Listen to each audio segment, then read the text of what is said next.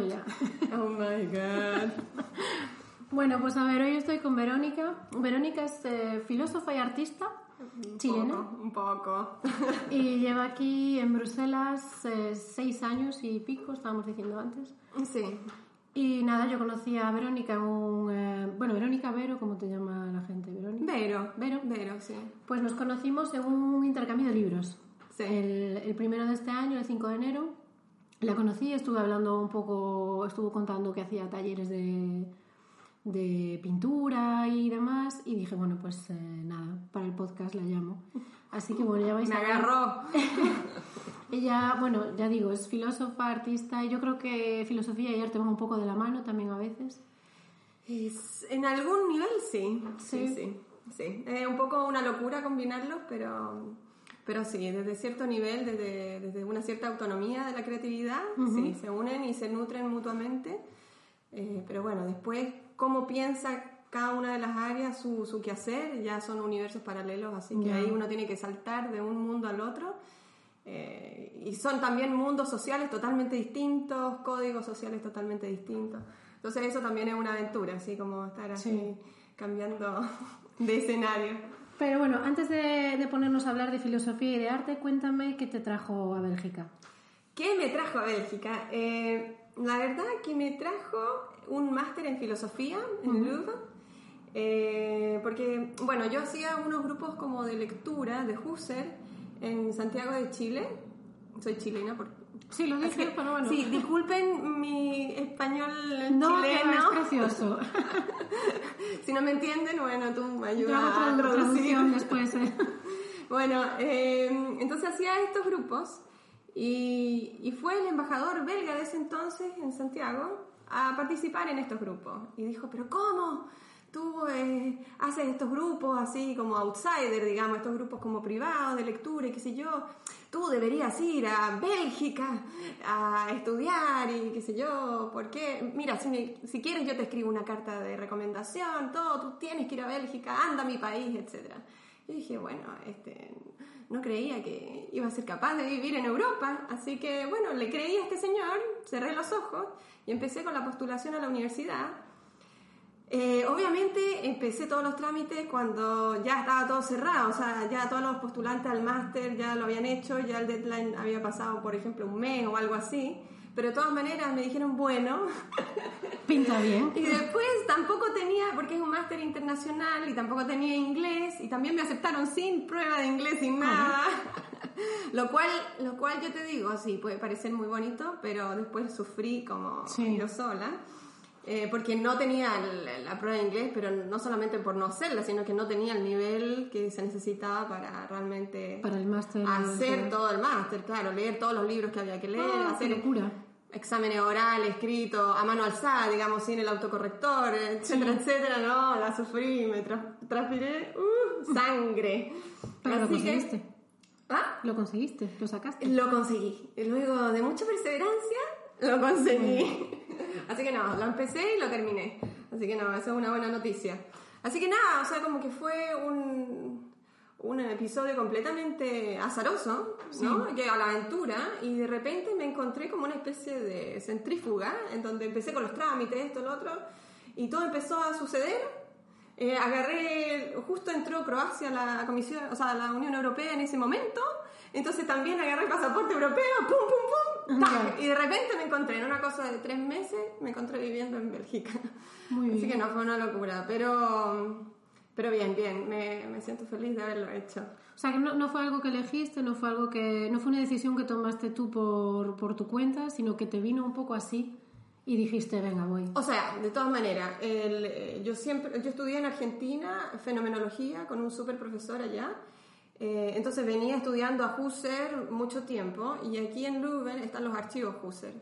Entonces, digamos, no es que, o sea, las cosas No fue tan calzan. a lo loco. No fue a lo loco, no fue llegar y mandarse a cualquier parte a una cosa que tampoco sabía si me gustaba, sino que había una buena fundación para hacerlo. Lo que Sí, pasa o sea- es que no, no me lo había imaginado. No, pero bueno, que te lo propusieron, te lo propusieron y no fue una decisión tomada a lo loco, sino que era algo que te llamaba la atención y era interesante para ti. Claro, Pues una, como proponen experiencia. irte, no sé, a mm, un, país al tuntún, si te mm, proponiera Noruega, a lo mejor hubieras dicho que no. Claro, sí, habría tenido que tener más como, no sé, como definiciones, ¿no? Como, como por qué voy, etcétera, etcétera. Y esos por qué ya los tenía, ya era clarísimo que me encantaba la fenomenología y me sigue gustando, por supuesto. Eh, entonces, claro, era cerrar los ojos y empezar a hacer todos los papeles. Sí, y legalizar todas las cosas, que el timbre 1, el timbre 2, esto, uh, una cosa, una locura total. Sí, yo no sé cómo lo hice, yo veo ese, ese tiempo en mi vida y digo, y lo logré, ¿y cómo lo hice? ¿En verdad? ¿Cómo hice todos estos papeles al mismo tiempo? Porque te lanzaste a la piscina y, y era, y lo tenías que hacer, no te quedaba otra. Mm. Era un momento, era un momento así muy clave, esas cosas que uno no entiende en esta vida que de repente uno pasa años así muy planchados así y de repente en una cosa de dos, tres meses es como una revolución. Sí, sí, yo me acuerdo también cuando vine que, que bueno, a ver, es cierto que yo estaba echando currículums para irme a cualquier lado, eh, para cambiar de trabajo en España o fuera de España, donde fuera. Y cuando me llamaron para venir aquí, eh, no me lo pensé y fue, fue incluso menos tiempo, porque al venir de España es todo como más rápido. Pero sí que fue, o sea, pasar de estar en España, en Coruña, tranquila, con mis amigos, mi familia y tal, a de repente tener que buscar, buscar piso en otro idioma. Ah, sí, eso que- fue una locura. todos No, los locura. papeles, tal, vas a mirar pisos. Yo hablaba un poco de francés, pero bueno, ibas a- iba a mirar los pisos, hacer el, el état des lieux y todas esas cosas que si no controlas bien francés te la pueden Cero. jugar. Sí. Sí, a mí, de sí, hecho, sí. la- me la jugaron en el primer piso. Yo eh, pagué la fianza, eh, No. se lo ingresé al señor en su cuenta.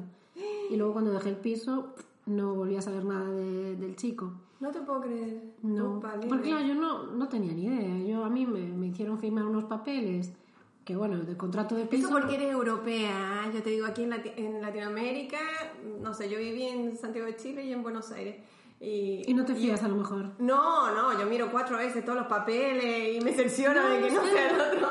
Yo me no me. Y aparte, bueno, el chico, el, chico que me alquilaba el piso, no entendí muy bien yo esta jugada. O sea, que desapareciera del- después de dejar el piso porque durante el tiempo que estuve viviendo allí, súper atento, cada vez que me, algo, tenía algún problema con el piso, me lo arreglaba sin, ningún, sin ninguna queja, enseguida. o sea, Claro.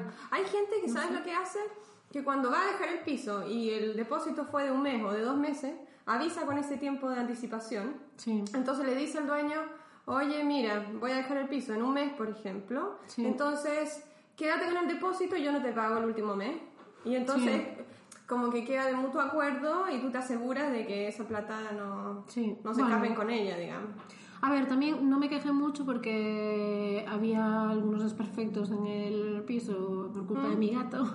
Úpale. Claro, porque aquí se lleva mucho, no, no sé, yo en España no lo había visto nunca, pero como papel pintado, o sea, como papel blanco cubriendo las paredes, aquí no lo, no lo tienes, pero bueno. No, no, acá es solo pintura. Y mi, mi gato había rascado todo, había agujeros Ah. eh, del papel ese en la pared, en las puertas también muchas me las había O sea, rascado. te hicieron un eh, état de lieu así Sí, entonces, aproximado. Claro, yo, yo creo, a ver, tampoco me quejé mucho porque, bueno, no le dejé el piso perfecto. Mm. Entonces, bueno, y tampoco me compensaba meterme en historias. Y también fue culpa mía de no haber hecho las cosas, de no haberme informado ni, ni haber hecho las cosas como se deben hacer. Cuesta, cuesta. Sí, cuando llegas aquí y, y tienes todo el, todo el lío de cosas que tienes que hacer, se te escapan cosas.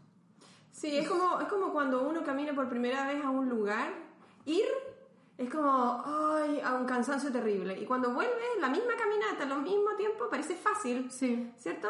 Uno, yo lo, lo siento todo el tiempo. Yo me fui a vivir a Buenos Aires, por ejemplo, y todo empezar los papeles, las radicaciones, todo otro era como ah, subir el Everest. Pero después ya estando allá, ya era como obvio, como miraba la experiencia de los demás, como diciendo, pero tienes que ir para acá y para allá y listo. Sí, es ¿No? cierto. Lo mismo me pasa aquí, o sea, descubrir cómo funciona cada cosa es como, ay, el martirio. Pero después ya cuando empieza a andar, la cosa es obvia. Sí, Y ya- y ves que la gente se, se hace preguntas y tú te dices, pero sí es facilísimo. Pero claro, no te acuerdas que tú cuando lo tuviste también las pasaste, lo pasaste fatal. Claro, y cuesta, como que no sé, toma otra energía, así como Sí. te agota, o a mí me agota, no sé. Mm. Sí, no, no, pero, pero interesante, así como, ¡pum!, saltar a un sueño inesperado, porque yo alguna vez había soñado eh, vivir en Europa. Sí, Eh, como que era como algo pendiente en la vida, pero de esas cosas que la mayoría de la gente tiene como cosas pendientes, como, ah, me habría gustado en mi juventud probar esto y lo otro. Y yo pensé que eso era más o menos normal. Y, y de repente tener la oportunidad y de repente encontrarte ya en Europa y tú decís, uy, Ya estoy aquí, acá. sí. Y después con el tiempo, claro, yo estudié el máster y toda la cosa, y después me fui quedando. Entonces yo de repente he vuelto a Chile y he conversado con ciertas amistades que, por ejemplo, en el mundo de la filosofía todo el mundo va a un lugar o al otro, pero con un postdoc o algo así como Sí, como por un tiempo específico, claro, y con, y con, claro, plata definida, curricularmente fantástico, etcétera, etcétera. Y me dicen, oye, Vero, tú que eres valiente, me dice, porque en realidad tú te quisiste ir a Europa y no importa si tenías ahí el postdoc o no tenías, o- ¿me entendí? No, no Sí. tenías una infraestructura, pero la empezaste a hacer. Sí. Porque dijiste, me voy a Europa, mi chica. y listo. Y bueno, es una aventura, quién sabe hasta cuándo esté aquí. Pero, pero sí, la verdad que uno la hace funcionar. Sí. A pesar de que de repente uno puede tener una vida bastante como vulnerable en términos así como sociales, digamos, así, de estructura, contrato, tipo de trabajos y cosas así. Eh, pero uno la hace, no sé cómo Sí. la hace y, y eso es entretenido, me, me gusta, me siento, me siento así como, ay, bien, ahora sí que me muero tranquila porque, porque Sí. me la jugué. Sí, te la jugaste y te salió bien y estás aquí contenta, estás Sí. a gusto. Sí, sí, súper a gusto, súper a gusto. ¿Y has estado todo el tiempo viviendo en Bruselas o te has movido? Bueno, fui primero a Leuven a estudiar el máster, entonces ahí viví en un cot, así con un montón de niñitos jóvenes. que yo no soy tan joven, aunque parezca en la foto. Pero no se lo cuenten a Sí que, nadie. es, sí que es joven, sí que es joven. No, no se lo cuente. No, no, pero por ejemplo eran todos así tipo bachelor, así Sí. de 20, 19, 21. Entonces era un edificio, imagínate un edificio de puras habitaciones donde cabe solamente la cama y un escritorio. Sí. Y entonces a eso se le llama COT.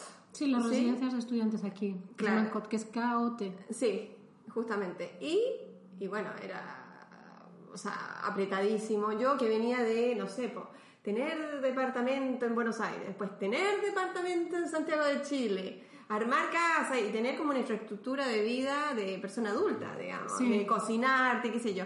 Pasar a vivir en el casi ático del COT, donde hay una cocina solamente en la planta baja y, y donde no te caben las ollas nada en el locker de la planta baja. Entonces al final terminé comiendo sándwich en mi habitación todo el año.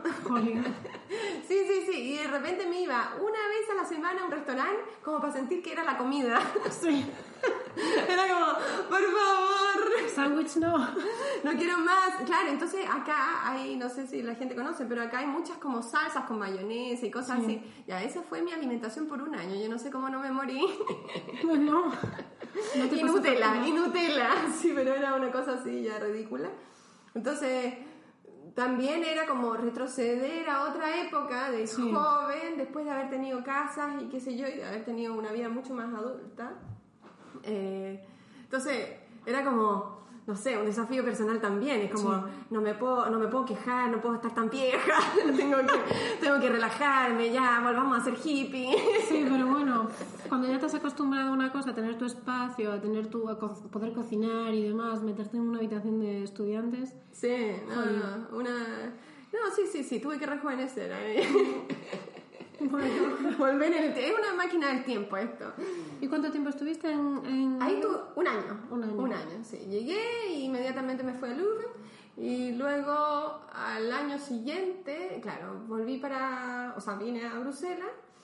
Y yo tenía una amiga, o sea, tengo una amiga que, que la conocía de, antes de venir a Bélgica, que ella es belga. Y ella me dijo, Vero, sal de esa caja de fósforo, vente a Bruselas eh, y quédate en mi departamento todo lo que necesitas hasta que encuentres un piso agradable, como a- que puedas vivir a tus anchas, porque no puede ser que tú vivas en Bélgica, en mi país, y Es estés sufriendo. O sea, como que me da vergüenza que tú tengas una mala experiencia. Sí. Así que no, muy, muy linda ella, la verdad que le agradeceré toda la vida por su generosidad. Y, y así tuve la suerte de encontrar este piso. Ah, y ¿qué desde piso? ahí estoy aquí en este piso. Ah, vale. eh, que ella está aquí eh, Sí, en mi casa. ¿eh? Un piso muy bonito, sí. Que además me ha invitado a cenar y todo, o sea... O sea, tenemos que hablar rápido para empezar a comer. No, pero sí, entonces... Y claro, y justamente el piso lo fui desarrollando también para sentirme más en casa y más a gusto y todo. Entonces todo el tiempo le estoy haciendo cositas para que para que dé Que no, que, que dé, que, dé, que dé un buen impacto, como que te devuelva una buena energía. Y que te sientas en tu casa. aquí. Claro, no, no, no me siento así como... Por más que esto no dure toda la vida, pero al menos el presente se viva en serio, digamos. Sí, y que no lo veas como un sitio que estás de paso, como era a lo mejor la habitación aquella. Claro, no, que eso era... Eso, eso fue como un entrenamiento militar, así como fue, fue, fue así como hacer un ejercicio espiritual de cómo vivir con nada, así Sí. como con solamente la ropita de la maleta, eh, tener que correr con la misma maleta a un lugar para lavar la ropa y después Sí. volver y colgarla en toda la habitación y tener humedad por todas partes. Sí, bueno. y comer el sanguchito. no, sí fue divertido. Sí. Qué, qué deprimente. No, pero yo, o sea, yo me divierto en esas cosas, ¿ah? no, no Sí. te creas. De repente, o por lo menos cuando uno las recuerda, tiene como esa sensación romántica de. Sí, de, y porque, lo que y porque también fue un periodo y estuviste así esa etapa porque bueno, fue el principio y tal, pero que no, no era para estar viviendo así toda la vida. Que habrá gente que a lo mejor viva así, Claro, pero bueno, pero de repente como que te metís tanto en un asunto que ya no te molesta. Que sí, como que entendís la razón por la cual lo vives de esa manera, ¿no? O sea, por ejemplo, yo tenía, digamos, yo vine al máster un poco creyendo en el máster y un poco no, ¿sí? Pero yo tenía ganas de tener esa experiencia de vivir Sí. en Europa, porque en general en el tema de la filosofía, cuando tú vives en, o eres de Latinoamérica, siempre estás mirando el norte, o lo que hacen en Estados Unidos o lo que hacen en Europa. ¿ah? Entonces como que en el mejor de los casos alguien está muy bien instruido respecto de los últimos papers que salieron en Europa. Pero como que no hay una como un relajo y una sensación eh, natural con la creatividad. Ujú. Siendo que tenemos, no sé, podríamos haber aprovechado toda nuestra idiosincrasia latinoamericana para pensar por nosotros mismos, siempre estamos mirando lo que pasa o pidiéndole permiso a Europa para legitimarnos. Sí. Entonces yo tenía ganas de esta experiencia en Europa para saber cómo era vivir en un suelo donde pensar no era raro o pensar no era un imposible o que no me tenía que sentir culpable porque no era europea, eh, no por los papeles, sino por, eh, por origen, Sí. Y, y eso, claro, eso, eso es lo que te... Si tú te enfocas en eso, da lo mismo si, si Si hay precariedad, sí. ¿no? O sea, como que tú estás en- con convicción en esta Sí. experiencia. O sea, estar en, en el, en el COTES era algo, bueno, secundario. No era agradable, pero bueno, que tampoco te suponía mayor problema. Claro, sí. Aparte que de alguna manera sabía que en algún punto iba a cambiar, pero, Claro. Pero la convicción era lo importante. O sea, si yo estaba en, en ese tren de ir descubriendo gente, conocer gente, que me importaba más conocer quién era quién en Europa que estudiar el mismo máster, en todo Sí. caso. Y saber si encontraba gente que realmente estaba pensando o armando grupos o haciendo algo que, que en donde yo me pudiese meter. Sí. O sea, estabas viviendo la experiencia más que verla como el objetivo de terminar el máster y ya. No, claro, tener una marca y después un doctorado súper... O sea, tú tenías tu objetivo, estabas enfocado en tu objetivo de sacar el máster y tal, pero por el, por el eh, camino vas disfrutando de la experiencia, vas conociendo gente, vas, vas encontrándote tú aquí eh, a gusto y satisfecha con lo que estás haciendo. Claro, es como, yo siempre, o sea, en ese sentido, no sé, a lo mejor como esta- tengo esta dualidad artista-filósofa, como que me gusta esa sensación, esta sensación de, de cazar, ¿no? Como, como oler la presa, no sé, como sentir la experiencia, como... eh, no, no, no, no me bastan los libros, necesito Sí, enterrarme en la experiencia y desangrarme, pase lo que pase, tenerlo eh, profundamente, ¿no? Profundamente ganado, no, no, no superficialmente, no conceptualmente ganado. Sí. Entonces, eh, sí, me lo, lo tomé así y bueno, eh, así estamos ahora. Bueno, y bueno, además de haber vivido en... Bueno, no, viviste en Santiago de Chile, Buenos Aires, Bruselas y ya está. No, sé, Claro. por, no sé por qué me sonaba algo de que también habías estado en, en Croacia, pero por temas... ¿o estoy No, yo? siempre he estado de visita en Croacia. Ah, vale. De hecho, viví un mes en Barcelona, esa es Ah, otra también. historia, pero solamente un mes. ¿ah?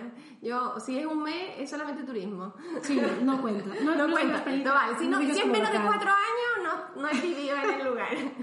Porque los dos años son siempre como una ilusión Sí. y después le empiezas a conocer la verdadera cara al lugar Sí, estoy de acuerdo. eh, a los 3, 4 años ya y después ya el quinto año ya empiezas a realmente putear.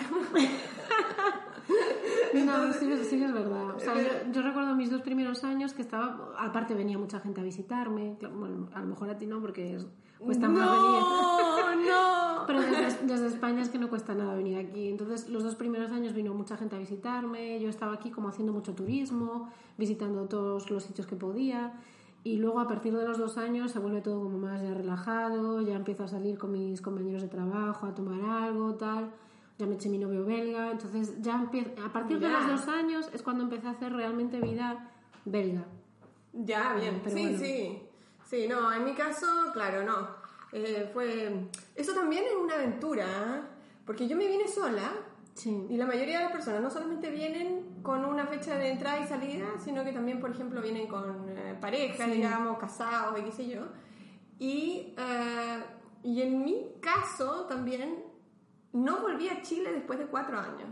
Cuatro años y, y meses, ¿no? Para nada. Para nada. Ni siquiera en Na- vacaciones. Nada, nada, nada, nada. Entonces para mí también fue un experimento así personal, psicológico, de cómo, eh, ¿cómo decirte? Eh, empezaba el WhatsApp y todas estas cosas, o sea, por lo menos WhatsApp con, con los compañeros de colegio, qué sé yo, yo dije, Sí. no, no puede ser. Las quiero un montón, pero yo necesito Estar aquí. como limpiarme de todas las cosas que yo conozco para descubrir algo completamente nuevo, porque si no siempre voy a tener el filtro de todas mis creencias, esto, lo otro. Sí. O sea, como que me tomé súper en serio esto del desarraigo y, y tenía que ver hasta dónde todas las cosas que yo había vivido significaban para mí o no y por qué. ¿No? Entonces de repente cuando tú redescubres, por ejemplo, la Navidad sola, Sí. o redescubres las vacaciones o esto lo otro, tú, eh, o por ejemplo estar enferma y tener que ha- hacerte la sopita tú misma, digamos, y tener paciencia en esas cosas, eh, que no... que son duras, son súper Sí. duras, pero también empieza a eh, como tener una libertad respecto de todos esos patrones así como sociales, que pueden ser muy bonitos, pero, pero de repente... Te descubres a ti misma, descubres tus límites.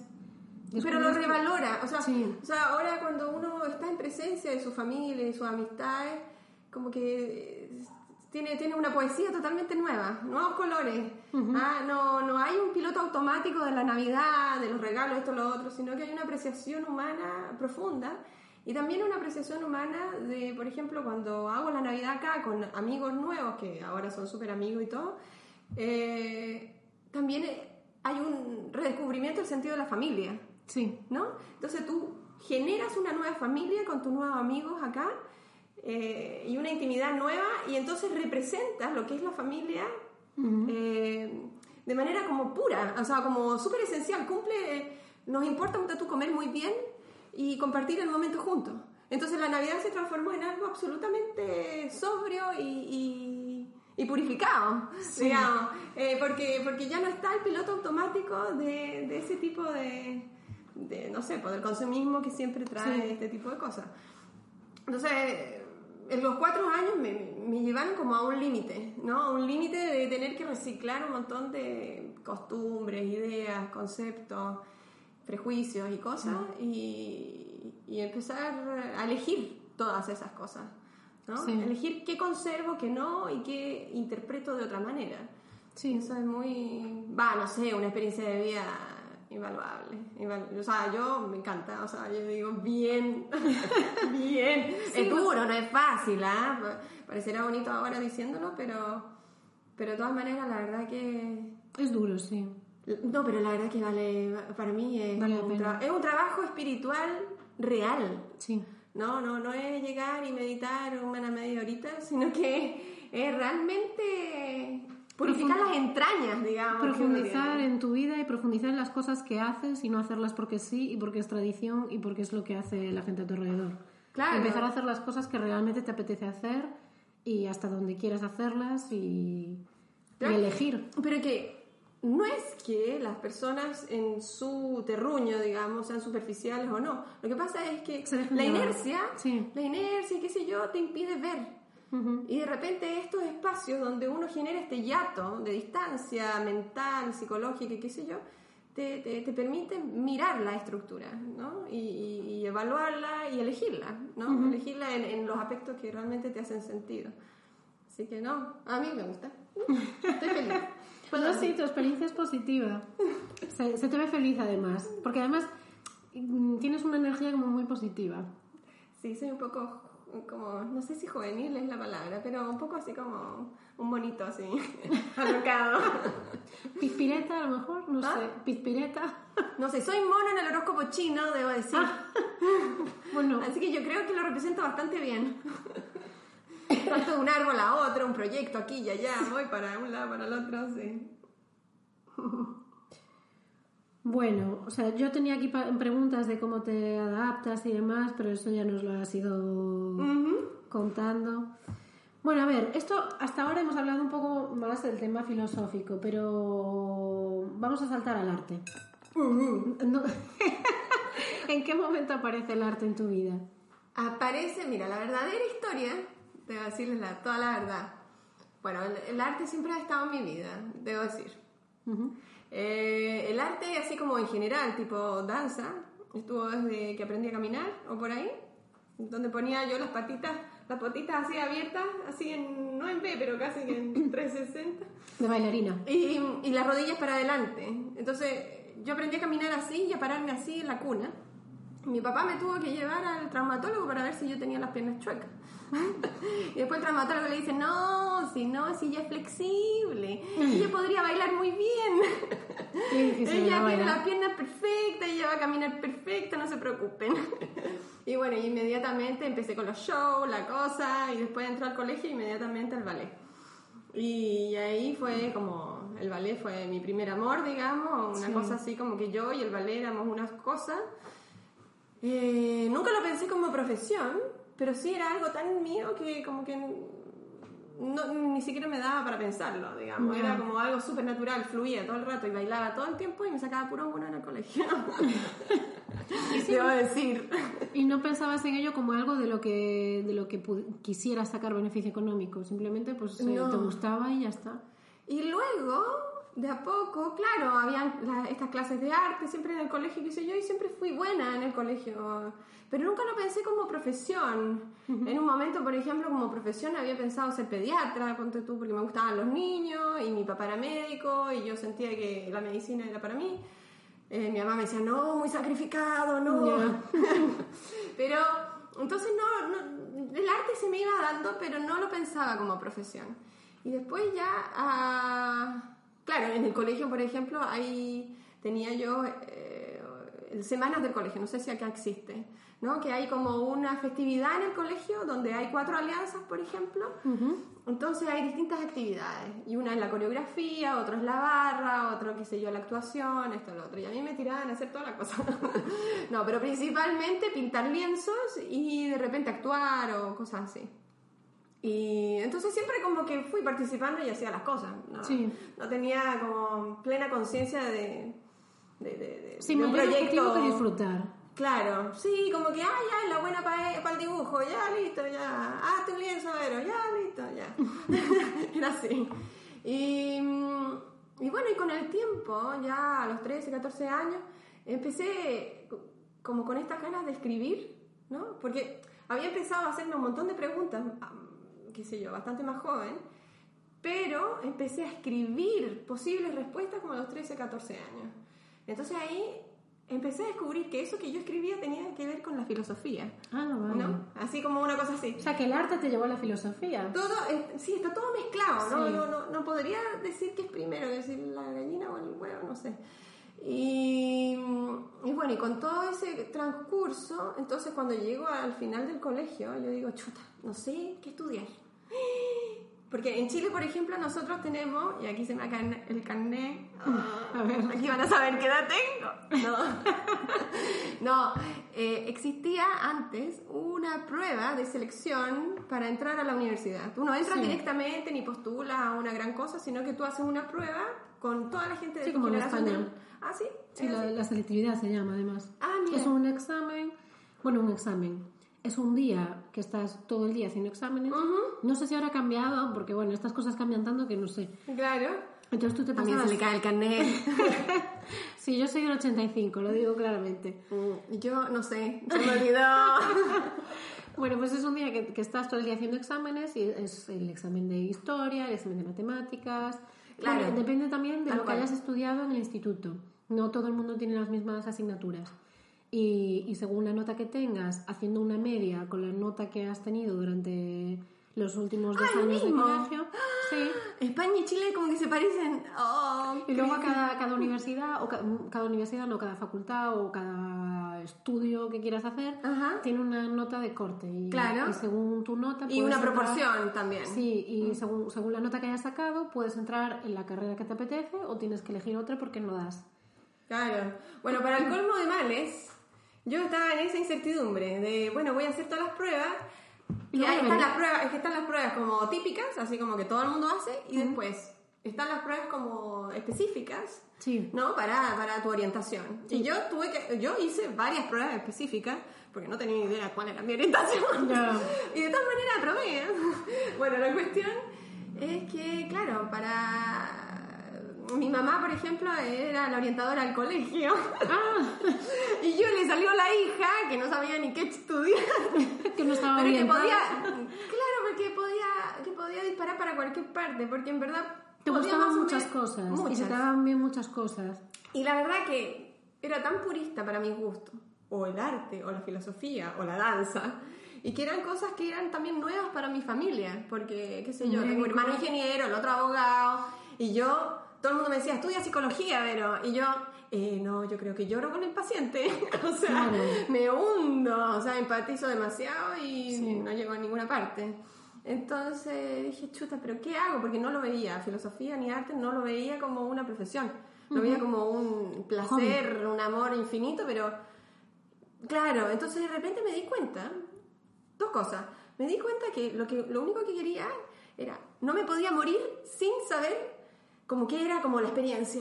Sí. Tenía ganas de como llegar al final de la experiencia.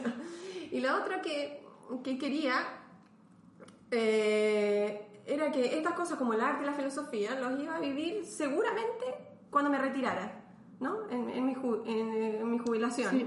Y yo dije, ¿pero por qué no empiezo ahora? Claro. En vez de pe- empezar a los 65, En empiezo vez- ahora. Claro, en vez de empezar a disfrutar De última se me ocurre que estudiar. Filosofía. Entonces empecé, claro, pero en ese tiempo yo entré a la católica y en ese tiempo la católica no, la Universidad Católica de Chile no aceptaba gente de- del colegio directamente. Entonces te obligaban a hacer dos años eh, de la universidad. Entonces o estudiabas un bachillerato o estudiabas dos años de cualquier carrera. La cosa Ajá. era de entrar a la filosofía con un poquito más de criterio formado y Ya. tener por lo menos 20 años para entrar. Entonces yo dije, chuta, ya, ¿y qué hago por mientras? Bueno, arte. Y después seguí paralela. Entonces así fue como fui eligiendo las cosas y ese fue mi primer encuentro con el arte. Luego, claro, estudié arte, después estudié las paralelas, terminé arte y después me fui a vivir a Argentina. ¿sí? Y en Argentina seguí estudiando filosofía. Estudié ahí con este profesor que en la UBA, eh, Roberto Walton, que es súper amoroso, a mí me encanta y es como un genio, la verdad que Y sigue de su mente, su mente está más allá, más allá de todo. y, y bueno, entonces seguí con la filosofía y, y me alejé del arte. Me alejé. O sea, el mismo Buenos Aires, por supuesto, es una ciudad espectacular y súper llena de cultura, entonces, claro, seguí con la danza como, como hobby. Eh, y ahí estudié, qué sé yo, afro, buto, cunningham y todas las técnicas que encontré por ahí y por allá. Pero eh, en términos de pintura no, no seguí avanzando, sino que solamente con la filosofía. Y luego eh, volví a Chile y en ese intertanto mi hermano se casa, qué sé yo, y tiene su primer hijo. Y ahí, cuando ya esta chiquita ya estaba más grandecita, qué sé yo, y quería pintar, me pide algo para pintar. Y yo digo, ya, bueno, a ver, ¿qué te gusta? Okidoki. No sé. Entonces, llego y empiezo ya a ver cómo era esta cuestión. Agarré un plumón y qué sé yo, y le empiezo a hacer todos los dibujitos de Okidoki para que pintara. Y de repente me sentí tan ridícula. Dije, estudié licenciatura en arte y miren lo que terminé. dibujando okidoki. Voy a hacer algo más ridículo. Entonces al final llegué y dije, no, ver, a ver, ya. A ver, déjalo todo y empieza. Vamos con, a ver, ¿qué no hiciste mucho? A ver, carbón. Ya, listo. Me pongo con el carbón hasta que me haga experta en carbón y lo tenga bien ganado. Entonces ahí volví a dibujar y empecé a hacer retratos, qué sé yo, de buscar distintos, qué sé yo, personajes que me podían interesar. Y, y así, todo esto fue casi antes de venirme a Europa. Entonces ese fue mi reencuentro. Estuve, no sé, quizás 12 años o 10 años, no sé cuánto, sin hacer una imagen, digamos. Y, y en este periodo, con, de motivación en los Kidoki, este, salté de nuevo a incorporarme al, al dibujo y, y, cuando me reencontré con el dibujo, me reencontré de nuevo con la fenomenología de una manera así, como que fue un despertador. Sí. ¿sí? Porque había estudiado mucho Husserl, está... Husserl se trata más o menos de cómo es que se estructura nuestra vivencia, ¿no? Eh, como que la idea de conciencia, por ejemplo, no es la de una cosa que estaría como oculta, como si fuera, ¿no? En, Sí. en el, esquema de Freud, ¿no? Como distintas capas que son ocultas a, a- a esta percatación constante que tenemos de la experiencia, sino que justamente se trata de describir la experiencia que tenemos. Ujú. ¿Mm?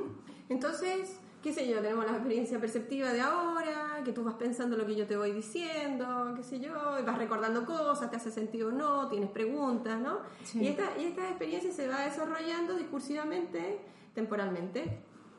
Y bueno, y de repente cuando me pongo a dibujar de nuevo, ¡pua! como que me estalla el cerebro y digo, pero es que la experiencia perceptiva del dibujo es como un universo paralelo. Nadie ha descrito esto, nadie, nadie ha hablado de todas las posibilidades como cognitivas que tiene esto de la comprensión del espacio, el volumen, la luz, la sombra, los colores, la atmósfera, la textura, Sí. ¿no? Hay un montón de cosas que pasa cuando yo estoy percibiendo al dibujar que no pasa cuando yo estoy simplemente percibiendo para conversar contigo, digamos. Entonces como que se te abre multidimensionalmente la experiencia, como que una flor que se abre así. Sí. Tú dices, ¡Ah! y esto Husserl nunca lo puedo describir porque no era artista.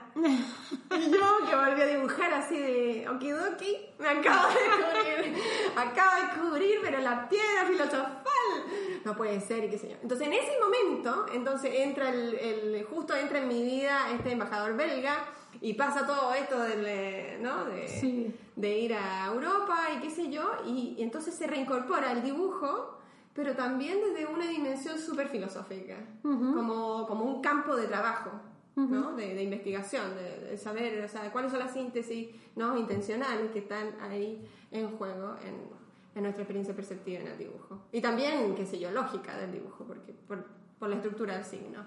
¿No? Entonces hay un montón de cosas así sabrosísimas que del mundo de la filosofía es- ¡Ah! Me encanta. es tremendo, ¿no? Es tremendo. ¡Ah! No, pero me- gusta mucho escucharte cómo, cómo lo describes, porque nunca había pensado yo, pues eso, que, la- que cuando pintas eh, mm, percibes las cosas de una manera como más intensa, pues lo que dices, la textura, la, eh, la luminosidad, el espacio. Claro. Entonces, eh, sí, nunca había pensado en eso y la verdad es, No, interesante. sí. pero sí es toda una ciencia, claro. Sí. Que ahora como se ha perdido de vista y la gente dice, ay, eres artista, ay, qué tierna, qué simpatiquita. ay, es tontita, pero hace cositas bonitas. Es como esa la mentalidad, pero si tú piensas en el Renacimiento, la perspectiva era una ciencia. Y se reconoce como ciencia justamente porque tiene una medida, o sea, es mesurable geométricamente. Es una geometría nueva en tres dimensiones donde tienes distintos sistemas de cálculo, ¿no? Entonces, y que sirve a la arquitectura, a la escultura, a la pintura, ¿no? O sea, hay todo, hay una geometría sagrada, ¿no? Una- eh, hay, hay un montón de cosas que pasan que no son cartesianas, digamos, que funcionan ahí en esta, en esta, mm, sí, vanishing, eh, ¿cómo se dice? Como estas fugas, digamos, eh, pero que son medibles y que uno funciona con instrumentos como las diagonales, ¿no? Y los puntos y qué sé yo, entonces es algo súper como matemático, pero al mismo tiempo súper estético Sí. y que, y que de lo que se pudo hablar y que se pudo hacer una especie de teoría ciencia. Y en la medida que se haga teoría y ciencia de eso, uno lo aprecia desde el punto de vista del conocimiento. Ujú. Ahora, eso después como que se borra, no sé por qué hemos decidido desplazarlo al lado de, ¿no? Como lo inocuo de nuestra vida, como que el arte es simplemente una anécdota. Es algo superficial, un Claro, hobby. si quieres decorar un poquito la pared, pero no, no con un trabajo de conocimiento profundo, que, que tiene mucho de química, de física, de... O sea, la pintura tiene... Tú tienes que saber un poco de todo. Sí. No es, eh, no simplemente, ¿no? Mirar hacer cositas dibujar, bonitas. sí, hacer cositas bonitas. Ojalá salga bonita, pero aunque salga horrible, tiene que haber mucho trabajo. y, y bueno, así que no, eso, en general. Bueno, a ver. Seguimos, cogemos las notas otra vez. A ver. Notas, ¿dónde estamos? Bueno, dime un poco. No voy a seguir así tampoco las Sí. preguntas tal cual, Dígame. pero dime, ¿a qué te dedicas entonces profesionalmente aquí? Qué horror. No. Un montón de cosas. Bueno, con Filosofía, arte, las Todo. dos, todo combinado. Todo mezclado, disculpen las molestias. Eh, hago cursos de dibujo y ahora estoy comenzando un curso de pintura. Eh, estuve haciendo cursos de perspectiva, cursos de, mm, eh, qué sé yo, figura humana, retrato, ¿no? Como para entrar en una comprensión acerca de eso y aquí en, en estos como centros culturales que hay aquí en Bruselas. Y, ahora estoy empezando a hacer uno de pintura, como para empezar a, a desarrollar eso también. Ahora que la infraestructura es un poquito mejor y puedo dejar material y todo, me Sí. puedo distender. Sí, porque bueno, cuando vas a hacer un taller de, de pintura, me imagino que necesitas un material que no puedes estar llevando y trayendo. No, no y también para el retrato, la figura humana o qué sé yo, necesitas la lámpara, lo- los atriles, esto, lo otro, o sea, tienes que poder dejar las cosas porque en verdad si no es una locura. Entonces en eso es una cosa. Luego también eh, hago un pequeño, sigo con gente en Chile, ¿no? Con nuestros grupos de lecturas que tenía antes, que antes tenía tres grupos y ahora conservo uno y sigo por Skype o ahora WhatsApp, digamos, eh, juntándome con ellos para leer a Husserl y discutir acerca de un montón de cosas. Ellos son psicólogos y psiquiatras, entonces... Y ellos están en Chile. Ellos están en Chile, se juntan y de ahí me llaman y de ahí tenemos una lectura con conversación eh, y ahí conversamos un montón acerca de los casos, por ejemplo, algunos pacientes, qué sé yo, y empezamos... Porque de un tiempo a esta parte, todo lo que es el psicoanálisis, de alguna manera, está siendo puesto en jaque mate, ¿no? Entonces el, el tema es que la fenomenología, ahora último, ha podido ofrecer ciertas herramientas para redescribir un montón de fenómenos y, y trastornos, si tú quieres ponerlo de esa manera. Entonces la idea de un terapeuta cuando se se entrena en fenomenología es poder realmente tener una visión desprejuiciada del paciente y poder eh, redescubrir nuevos patrones de comportamiento y nuevas salidas como para, eh, para, para resolver un poco su, su tema, ¿no? O, o qué sé yo, que sea más abordable su tema, ¿no? Hay, hay algunas cosas que son estructurales, pero que también desde el punto de vista de conocer la experiencia del otro se hacen más abordables desde el punto de vista social. Entonces las familias pueden entender mejor lo que le pasa a la persona y, y la cosa se toma Mm, Pero desde el punto de vista del psicoanálisis a veces son, son descripciones muy, muy duras, muy rígidas y que generan a un terapeuta que está siempre por sobre el paciente. ¿no? Entonces la fenomenología está repensando todo eso. Entonces a ellos les interesa mucho eh, leer a Husserl y que alguien les guíe en esa lectura, porque Sí. Husserl es bastante duro, debo advertir. El que sea valiente y quiera saber de qué habla esta mujer, eh, disculpe, disculpe. no, es bastante, es bastante duro mi, mi amigo. Lo que dice es maravilloso, pero ¿cómo lo Pero es dice? Muy pesado, duro. a lo mejor. Súper. O Es sea, intenso. Immanuel Kant es duro, Husserl es 100 veces más. O sea, Kant es un poquito árido, Husserl es menos árido, pero es duro, te da una... No, te tienes que golpear la cabeza contra la pared para que se te abra y puedas llegar a leerlo bien. O sea, son años de lectura para, para poder abordarlo de manera más natural. Entonces, bueno, a ellos les interesa bastante eh, que uno los acompañe en esa lectura y que las estructuras que se vayan que vayan apareciendo en el libro, ¿no? Poderlas también aplicar a su experiencia como terapeutas de las distintas personas que tienen. Entonces salen los casos, qué sé yo, y es una clase bastante simpática. Y bueno, y de vez en cuando puedo vender alguna cosita, alguna, alguna pintura, algún dibujo. eh, haciendo exposiciones aquí y allá. Así que también esa es otra entrada de ¿Y cuando haces exposiciones son aquí en Bélgica o también te mueves? cualquier parte. Sí, cualquier parte. Eh, por ahora, como que yo soy outsider, ¿ah? no es que sea muy famosa ni ninguna cuestión, cero.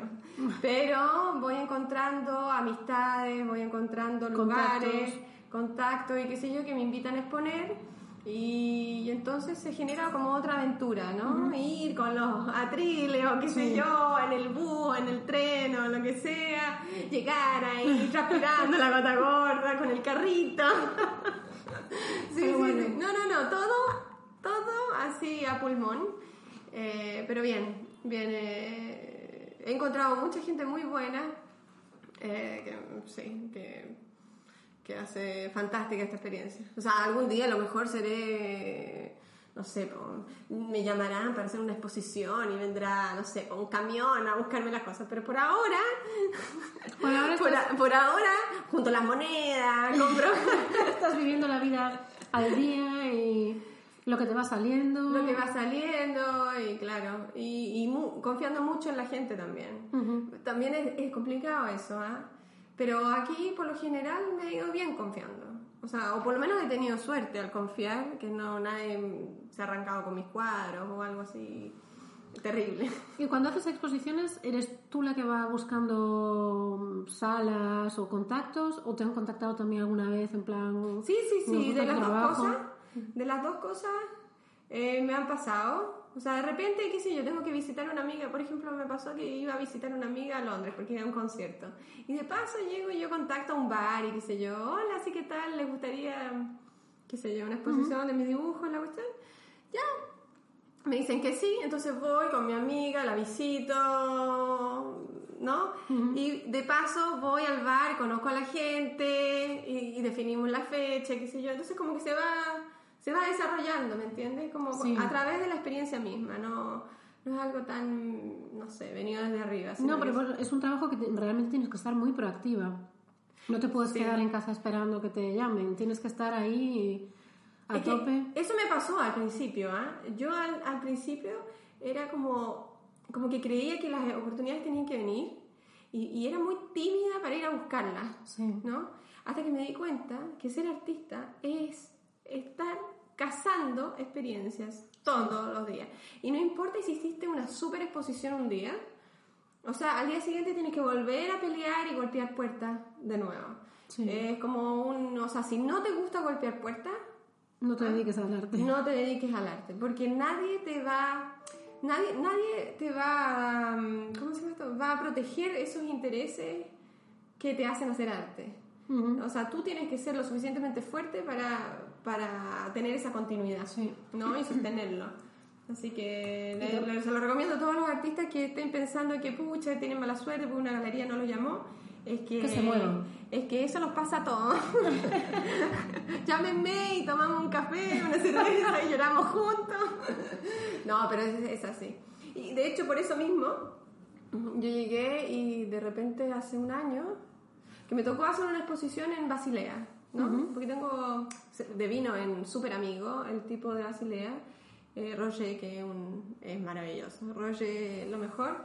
Eh, y me invitó a otra de, su, de las exposiciones. Él está administrando una especie de tienda de antigüedades en el centro de Basilea. Entonces, él tiene como los dos, es primer y segundo piso, ponte tú, para hacer exposiciones. Es un lugar que va de una calle a la otra, o sea, es como un galpón enorme para poner todos los cuadros que se te ocurran. Entonces, él me invitó de nuevo, fui, y ahí conocí a otro artista chileno. Y ese artista venía de Madrid, está radicado en Madrid. Nos conocimos y era como, ¡Ah, el oasis! ¡Ah, hablar en español, hablar en nuestro español También. eh, etcétera, etcétera. Fue así como, wow. O sea, si yo conociera más chileno, o sea, como que pum, se me hizo la mente. Si conociera más chileno, eh, Tendrías más contactos para moverte. o sea, podríamos hacer exposiciones juntos, o sea, Sí. porque imagínate, él tiene sus contactos, yo tengo los míos, el otro puede tener los otros, qué sé yo, y podemos hacer casi que couchsurfing, Eh, ir de una ciudad a otra y rotar y hacer exposiciones y mantenernos activos. Sí. Simplemente para rotar y de repente confiar en uno en el otro y dejar los cuadros aquí y allá y empezar a mover los cuadros por distintas partes. Eso es lo que primero pensé.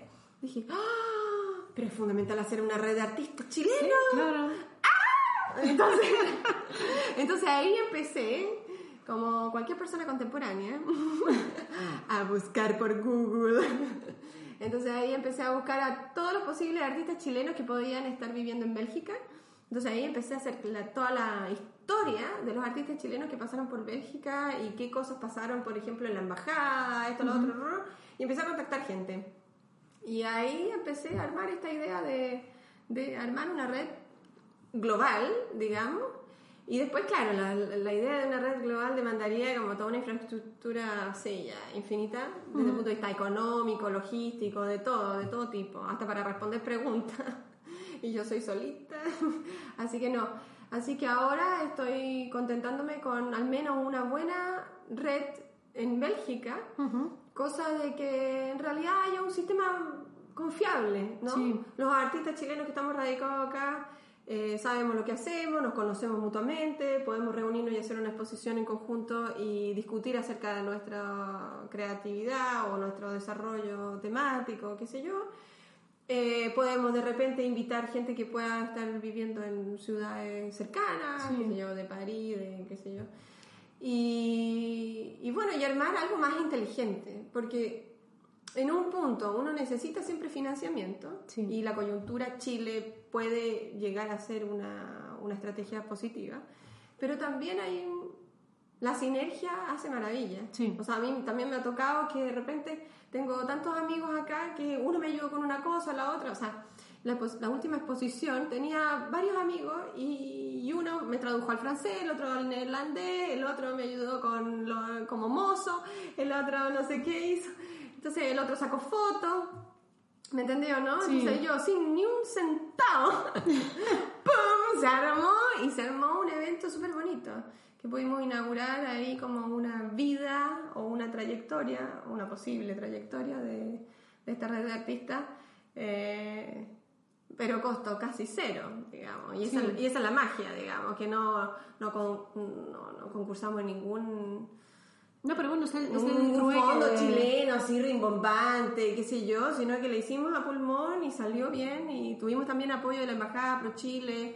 eh, también ellos también ayudaron no solamente con cosas, sino que también ayudaron con la logística, invitar a gente. Eso llevó a conocer gente de la Cámara de Comercio, qué sé yo, y gente también cercana a las instituciones como de la Comisión Europea, qué sé yo, que están involucradas en los proyectos chilenos y todas las, todos los policies que se llaman aquí. Entonces como que en esa sinergia, ¿no? Se da un compañerismo, se, da, se da como un trabajo sensato de lo que es el arte, ¿eh? que por mucho que uno sea el artista, el arte es para la comunidad y es importante que la comunidad esté involucrada en, en- en el proceso, digamos. ¿ah? Eh, más allá de que si al final, después, qué sé yo, se vende o no la obra, qué sé yo, como que hay toda una situación de... y la idea de Chile, la, ¿no? Que significa no reinterpretar o interpretar como chilena la experiencia en Bélgica, ¿no? Porque nuestra pintura siempre va a ser chilena, pero de alguna manera nos impregnamos de toda la vivencia que tenemos en Bélgica y eso modifica nuestra pintura.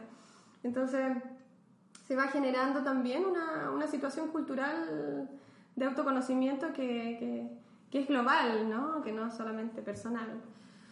Entonces, no, nada, eh, es- esa es la idea también que me inspiró para seguir haciendo como al menos un tipo de, de exposiciones que sean así como grupales y como con una lógica más eh, profesional y estructurada y, y con distintas entidades, ese tipo de cosas.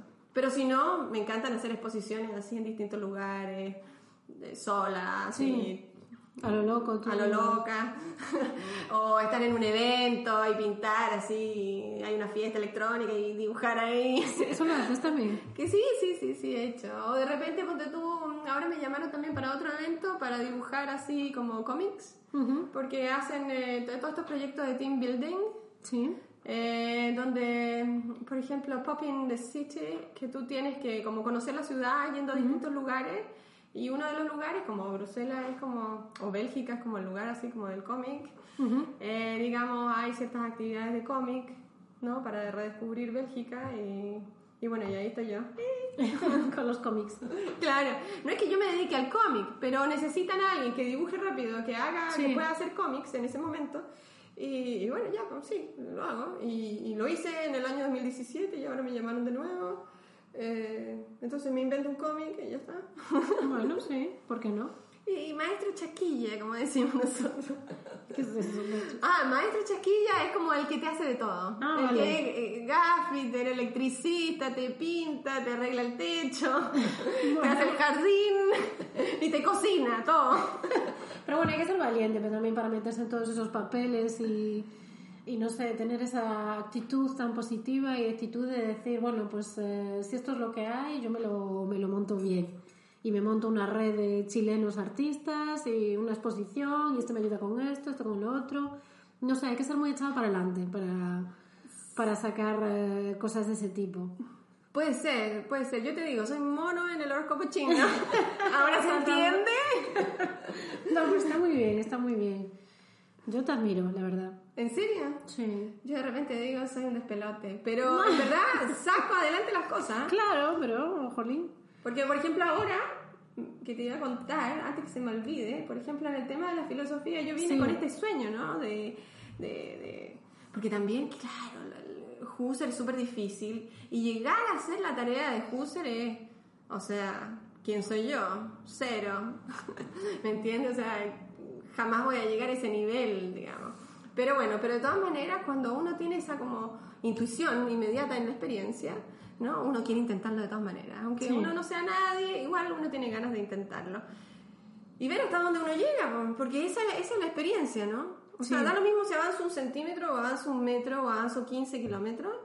Bueno, lo avancé yo, ¿ah? Sí. lo avancé yo. O sea, no, no me las di de grande por simplemente leer lo que otro dijo hace 100 años atrás, sino que me la jugué y probé. Sí. Y bueno, y si no digo nada interesante, bueno, estará de Dios nomás. y bueno, y entonces en ese, en ese sueño, como que en, en todo este tiempo que he estado haciendo clases de dibujo también, se, me, se me empezó a materializar las cosas que yo pensaba para describir esta experiencia perceptiva del dibujo, eh, porque, porque lo sufrían los alumnos. Y yo les tenía que ayudar a po- ponerse en el verdadero punto de vista para, para liberarse como de sus trancas mentales. ¿no? Porque por lo general la gente dibuja los conceptos que tiene en la cabeza. Sí. Entonces todo el mundo para hacerte un retrato te hace el ojito egipcio, digamos. Y eso no tiene nada que ver con el realismo, digamos. Y te hace la nariz así como invisible. Sí. No, no se entiende la nariz como volumen, etcétera, etcétera. Bueno, entonces, frente a eso, llegué y volví a escribir. Y siempre, siempre me mantuve escribiendo y mandando mis textos así para congresos de filosofía, tanto en Chile como en Argentina. Y este año eh, probé de ir a España. Porque en realidad, yo te digo, en, en- en Latinoamérica uno puede ser máster o inclusive licenciada en filosofía y tú puedes participar en congresos. Pero acá en Europa, o por lo menos aquí en Bélgica, tú tienes que ser o aspirante a doctorado o ya doctor en filosofía. No, no, no cualquiera puede participar en un congreso. Entonces, claro, no, no pude meterme en muchas cosas. No. Pero la suerte y que, que uno de los profesores que tuve muy, muy buena relación en Chile, ahora está en Navarra, él es español, pero ahora está en Navarra, y, y la cosa es que me dijo, Verónica, eh, véngase al Congreso de Fenomenología. y fui, po, y fui. Y fui y presenté algo que estaba escribiendo que era, que era un poquito el seguimiento ¿no? de esta experiencia perceptiva del dibujo. Y luego cuando volví acá, hace un, claro, de, en octubre, cuando volví, y dije, ya, pero ¿sabéis qué? No lo quiero escribir, no quiero más ser robot, digamos. O puedo seguir siendo robot si acaso tengo la posibilidad de escribir como un ser humano. Y, y entonces empecé a reunir todos esos papers que fui tirando para cualquier parte, los empecé a reunir en un, en un trabajo conjunto eh, para plantearme la idea de hacer un libro, ¿no? Un, un libro que pueda introducir a las personas a...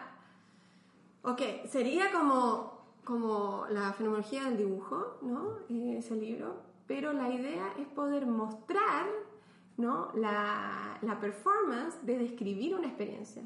Sí. ¿no? Es como, como bastante como mostrar el atelier de Husserl, ¿no? O sea, cuando tú te enfrentas a una experiencia y ves esa inmensidad, cómo mi chica toma decisiones, qué es qué, y, y reconocer cada cosa cambia la experiencia, Ujú. ¿no? O sea, es como, no sé, como casi que Matrix, no sé cómo explicarlo, pero el tema es que cuando tú describes o intencionas una objetividad, efectivamente tú modelas la experiencia. Sí. El punto es que cuando te enfrentas a una cosa desconocida, no sabes cómo, qué objetividad es qué, ni nada, y al ir reconociendo identidades, entonces también se va modificando esa experiencia ¿no? de reflexión fenomenológica. Pero esa es la performance del pensar fenomenológico. Es muy raro, es muy bonito también, pero, pero es muy sensible, muy sutil, y lo, lo que le falta a Husserl siempre es como mostrar ese taller.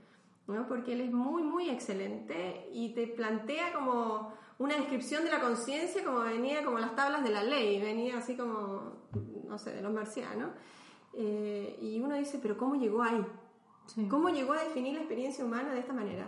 Ah, que me diga por qué. Y te puede explicar en otro texto su método, pero en realidad no tienes la viveza de esa performance, de cómo tomó las decisiones, por qué fue para allá y no para acá, Sí. ¿no? ¿Cuál, cuáles fueron sus dudas, etcétera.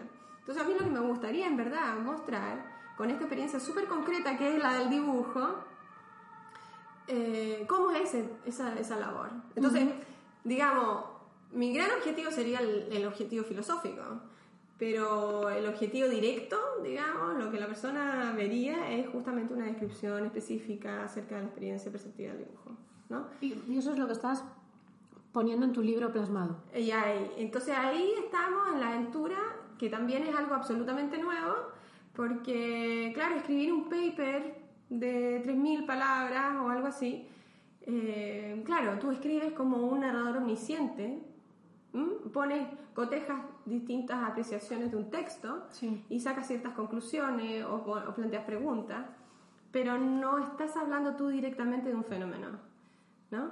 Entonces, eh, también es todo un descubrimiento llegar a ser como una especie de, no sé, una persona responsable de lo que dice, por no decir autora, que todavía me queda demasiado grande, pero, eh, pero sí, es como yo, soy yo y la experiencia. Luego, Husserl es mi mejor amigo. ¿Mm? En cambio, en un congreso de filosofía, yo tengo que hablar de Husserl, porque yo no soy nadie. ¿no? Entonces el mapa completo cambia y, y es como la primera vez, no sé. Es como y, un trabajo más personal. sumamente, súper, súper personal y en verdad como que... eh, te asusta. Sí, me, me- me causa una perplejidad porque hay tantas posibilidades, hay tantas posibilidades para decir algo que tú dices, chuta, ¿quién soy yo? ¿Quién soy yo? ¿Soy más poeta para decir esto? ¿Soy más estructural para hacer esto? Para Sí, decir no, esto? no sabes cómo encontrar tu estilo personal. Claro, es- hay, que, hay que encontrar no solamente lo que uno dice, sino cómo uno lo dice. ¿Y en- cómo, cómo hacer que eso te represente a ti como persona y no simplemente escribir hablando de lo que dijo otro, sino Claro. escribir siendo tú? Escribir siendo tú, pero también pensando en la persona que lo va a leer. Pobre, pobre. Pobrecito, mira, yo lo voy a querer mucho si lo llegan a leer. Yo tengo mucha curiosidad. Cuando saques el libro, yo ¿En lo serio? leo, te lo prometo. Bueno, yo te lo informaré. Porque Pero- yo creo que tal y, a, a lo mejor leído es diferente, pero tal y como explicas las cosas, haces que suenen como súper interesantes y lógicas, además. ¿En serio? Sí. Y, Ay, qué bueno. y mira que yo no soy de filosofía tampoco, pero no sé, la filosofía a lo mejor puede sonar para alguien que no esté ahí metido como algo aburrido quizás o muy pesado. muy elevado, Sí, y tú, no sé, ahora con esta conversación estás haciendo como que sea algo sen- no sencillo, pero lógico, muy lógico y muy eh, dinámico también. Tal y Mira. como lo vas explicando. Yo siempre tengo miedo de aturdir a alguien. No, no, a ver, yo, te- yo también estoy callada porque no, no sé qué rebatir, porque no sé, me parece que todo lo que te pudiera añadir a la conversación sería pajilla y, y no tiene ningún interés. Sí, Pero sí. Eso es lo que tiene la filosofía alemana en general, bueno, la filosofía alemana de hace 100 años atrás y antes, que es muy, ¿cómo decir? Avanzan, avanzan por yardas en cosas muy concretas, ¿no? Y no, no, no es que se divagan así en cosas así vaporosas, digamos. Entonces, eh, si bien es algo muy abstracto, es algo al mismo tiempo muy concreto. Sí, muy específico. Sí, y entonces no, no, no, no es una opinión así loca que viene de, ¿no? de un parecer muy subjetivo, sino que estamos hablando de la experiencia y de cómo se genera la estructura de la realidad, cómo es que nosotros ¿no? intersubjetivamente entendemos lo mismo. O sea, imagínate mi punto de vista con mi historia y tu punto de vista con tu historia y estamos hablando y nos estamos entendiendo. Sí. ¿no? Entonces, ¿cómo funciona? Desde ese encuentro ¿no? de la comunicación, funciona la estructura lógica, gramática ¿no? del, del discurso.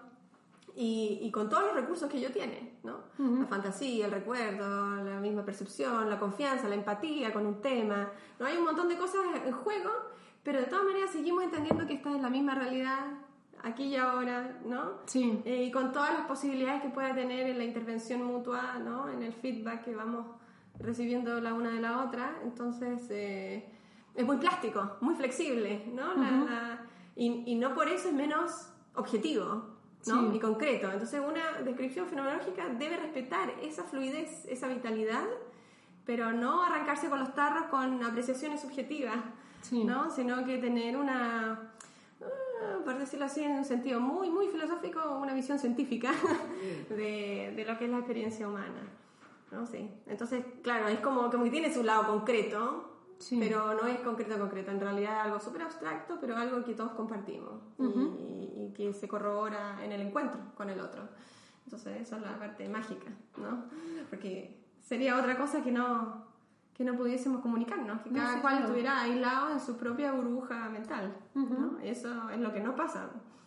¿no? Eso justamente pasa lo contrario. Muy interesante, sí. Sí, es así. Bueno, entonces, el libro ese, ¿estás trabajando todavía en él o estás ya, sí, ya está terminado? No, esto es, es una novedad para los regalones. Pero es algo que sea, tengo demasiadas ideas, que es terrible. Una cosa, digamos que es como un foso de investigación. Y he estado hablando con alguna que otra editorial por ahí, por allá, y que han estado muy receptivos, por decirlo así. Obviamente, como todo está en, el making of, eh, no hay ninguna, como, ¿cómo decirte? Como una firma de contrato específica, así como concreta, con un sí, así claro y distinto. Pero hay bastante entusiasmo, lo cual, o sea, yo pensé que me iban a mandar a la punta del cerro. y decir, hola, sí, ¿qué tal? Soy Vero, tengo esta idea. Váyase a la punta del cerro. la punta del cerro. sí, soy chilena, lo siento. Este, no, eh, y no, me dijeron, oiga, ¿sabe qué? Su tema es interesante. Sí, porque es algo nuevo. Bueno, a ver, yo tampoco estoy metida en filosofía, no sé, pero a mí me suena como algo muy fresco, ¿no? Como algo diferente, una, no sé, una visión como más... Eh, no sé, nueva de las cosas. No lo sé, porque yo Sí, yo la, verdad que no sé porque es algo muy raro. Porque si tú estás en el mundo del arte es algo demasiado obvio. Si tú estás en el lado de la filosofía es algo quizás como, ¿cómo decirlo? Como un apéndice de una investigación acerca de la fenomenología de la percepción, ¿no? Entonces tú tomas a Husserl, a Merleau-Ponty como, como punto de referencia así fundamental. Eh, y que claro, que tú le vas a agregar como el sombrerito con esta especificación en el dibujo, lo cual para mí no fue el caso. O sea, para mí el dibujo fue un campo de trabajo muy ganado desde el punto de vista del dibujo mismo, de la práctica, pero que después al verlo desde el punto de vista de la fenomenología me transformó a Husserl. O sea, en, en algún punto yo lo único que quería era aplicar a Husserl y poner la bandera a Husserl en la experiencia del dibujo, y en verdad con el tiempo me he dado cuenta que tengo que discutir con él. y yo digo, ¡ay! Ahora sí que ese es mi problema. Yo creo que por eso me da un poquito de susto.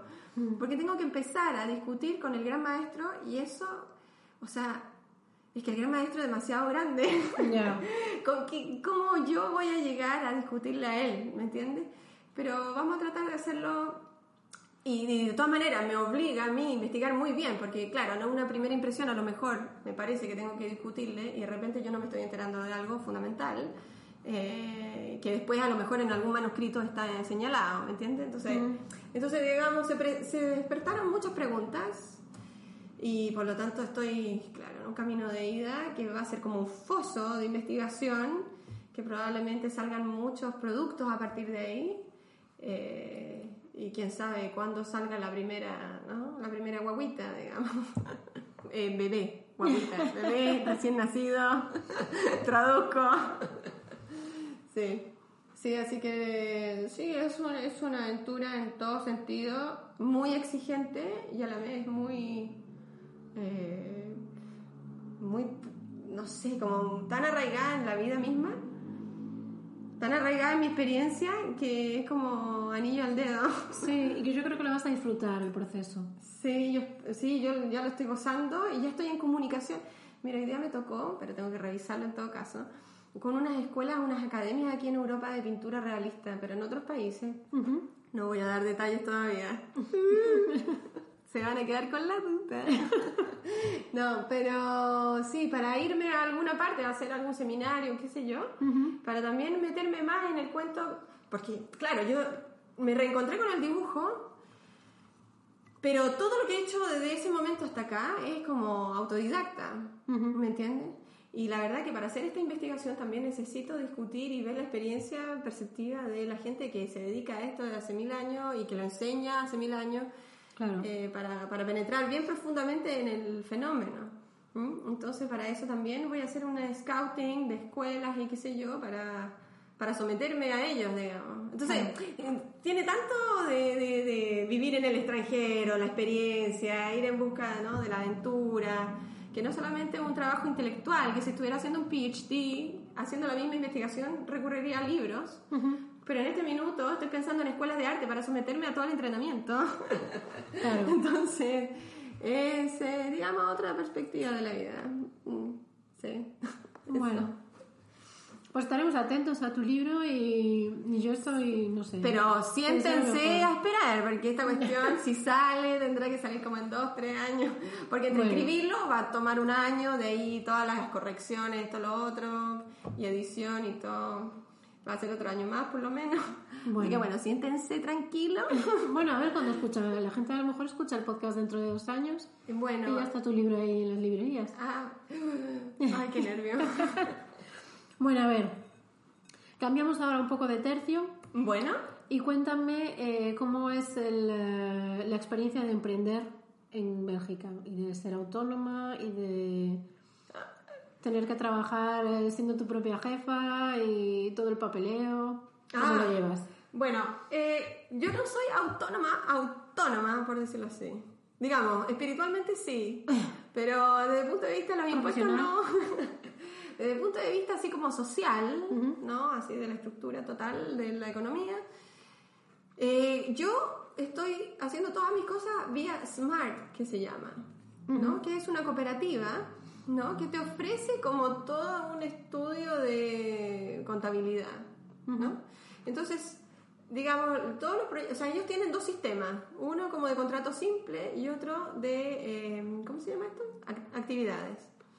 En el contrato simple, lo que, o, en ambos en realidad, tú, tú lo que haces es, cuando, cuando se te aparece un, proyecto, ¿no? Tú le vas a hacer algo a un cliente, por ejemplo, tú lo que tienes que hacer primero es, digamos, demostrarle a Smart que ese proyecto existe y que tu cliente es de verdad. ¿no? Sí.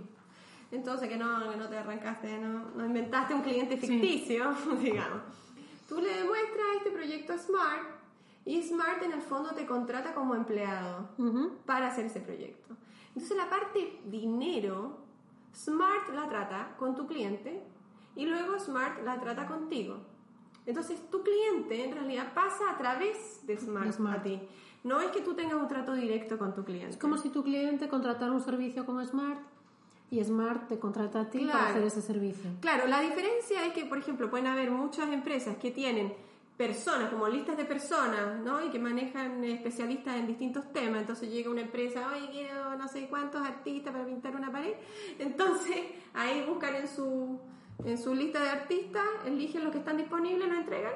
Bueno, en este caso, Smart te da la libertad de tú elegir tus propios proyectos. Sí, y de presentar tú los proyectos para los que el cliente ya te ha elegido a ti. Claro, entonces esa es la cuestión. Por eso tú tienes que demostrar que esa que ese Cliente estoy con el inglés que Eh, que, ese, que ese trato ya es Ya de está ahí. verdad, es de verdad. Entonces tú tienes que presentar Smart al cliente. Si el cliente no está registrado, lo tienes que registrar en el sistema. Si está registrado, simplemente eh, haces que el cliente firme un papel y tú lo firmas también. Entonces Smart te hace un contrato a ti como empleado por ciertas horas de trabajo. Entonces tú, digamos, eh, dejas en blanco, ¿no? Como empleado ciertas horas, ¿no? Para hacer ese proyecto. Y lo mismo pasa si tú vendes un cuadro, ¿no? Si vendes un cuadro, también puedes hacerlo todo a través de Smart. Tú registras a tu cliente, ¿no? En el sistema y luego Smart se comunica con ellos y Smart te paga a ti, ¿no? Y, y eso después, como que el sistema mismo te lo contabiliza como horas de empleado. Sí. Y esto de las horas de empleado tiene, porque es como la lógica que tiene Bélgica, que las horas de empleado funcionan primero porque cierta cantidad de horas de trabajo te hacen merecedor de un chômage o de un seguro de cesantía. Entonces, cuando todo se traduce a horas de trabajo, entonces en el fondo tú entras en el formato para tener un seguro de cesantía, ¿no? Y, y todas las cosas que... Claro, principalmente es eso, ¿ah? Principalmente eh, es- Sí. es- esa transformación. Que parece Claro. loco porque tú dices, bueno, pero este cuadro a lo mejor lo pinté durante dos meses, pero a lo mejor después, por el precio que tiene, sí. es valorizado con otra medida de tiempo como empleado. Pero es una traducción porque el sistema social belga te tiene que ver como empleado para que tú puedas recibir entonces todos los eh, todos estos privilegios Sí. y al mismo tiempo como eh, al inscribir esas horas y esos días eh, con anticipación también puedes tener seguro ponte tú de accidentes y qué sé Sí. yo si eres empleado puedes tener seguro de accidentes a través de Smart si, si vendes una cosa sin, sin transformarla en empleado entonces no ese seguro no estaría Claro. ¿no? Entonces todas esas cosas son las que hacen que Smart sea como una especie de estructura mixta. ¿No? Eres como independiente, pero no, porque en el fondo todo lo traduce a horas de empleado. No, claro, eres. of- lógicamente eres, eres un independent, vamos a decir, pero en realidad eres un empleado de Smart Claro, que te contrata por, por servicios y por horas. claro. Pero bueno, yo creo que yo no, no he trabajado nunca con Smart, pero por la gente que, me, que ha trabajado con ellos y tal, y por lo que me explican, yo creo que es un- algo, o sea, una figura como súper cómoda, porque me imagino que si, que si no pudieras contar con, con esa cooperativa, con Smart, y tuvieras que darte de alta como autónoma para, para hacer todo el trabajo que haces, eh, o sea, no te saldría a lo mejor a cuenta. Es que no puedo ser autónoma. Claro, porque... Porque el mercado del arte es lo más imprevisible Claro, del planeta. Tú no sabes es que- que venda yo comida y que yo sé que voy a vender tanta, Claro. tantos sándwiches por mes. Si fueras a lo mejor eh, profesora de, de pintura en un colegio, que sabes cuántas horas tienes al mes, qué meses vas a estar de vacaciones y tal, a lo mejor pues sí te puedes dar de alta como autónoma, como freelance, e ir a esas horas tal. Ay, claro, Pero- igual me conviene ser contratada directamente por, por la empresa. escuela, pero bueno, a claro. lo mejor la escuela en vez de hacerte un contrato prefiere un freelance eh, por, por el Mm. motivo que sea.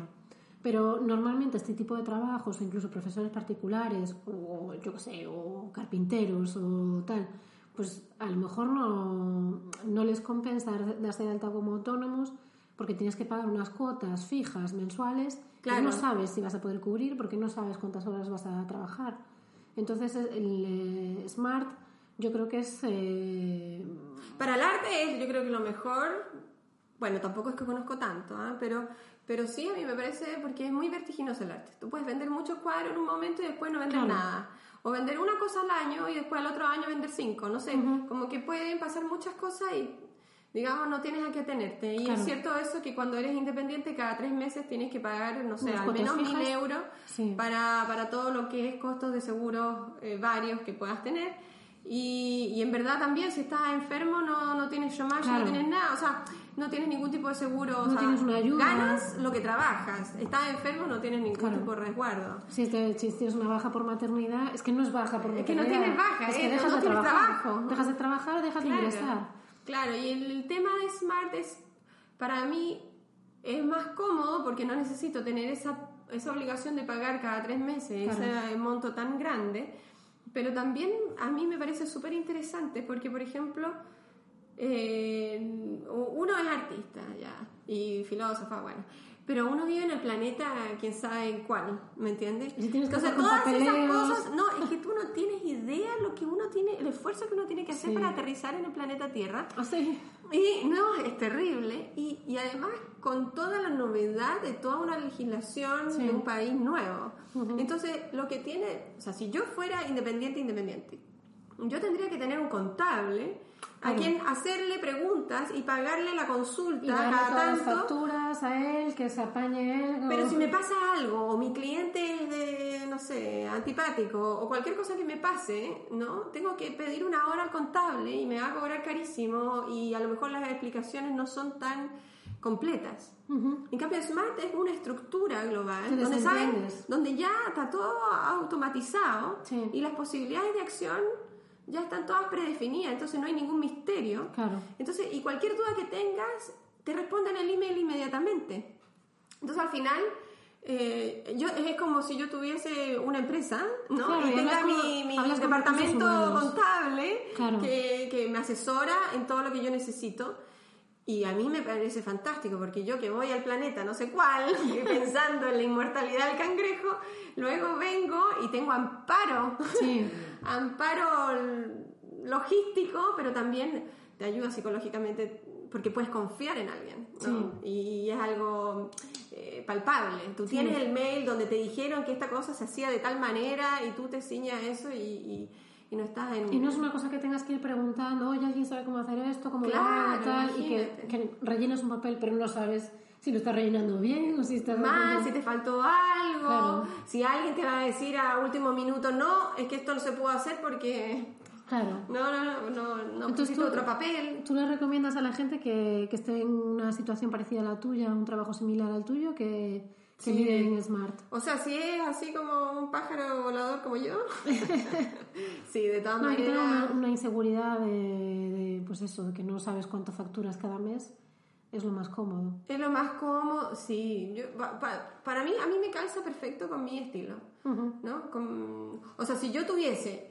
eh, por, por decirlo así, clientes cautivos, digamos, que yo sé que tengo tres clientes y esos clientes siempre me contratan para los mismos tipos de eventos, los mismos, Claro. y yo sé que más o menos mi flujo es estándar. Estable, sí. Entonces, a lo mejor independiente valdría la pena.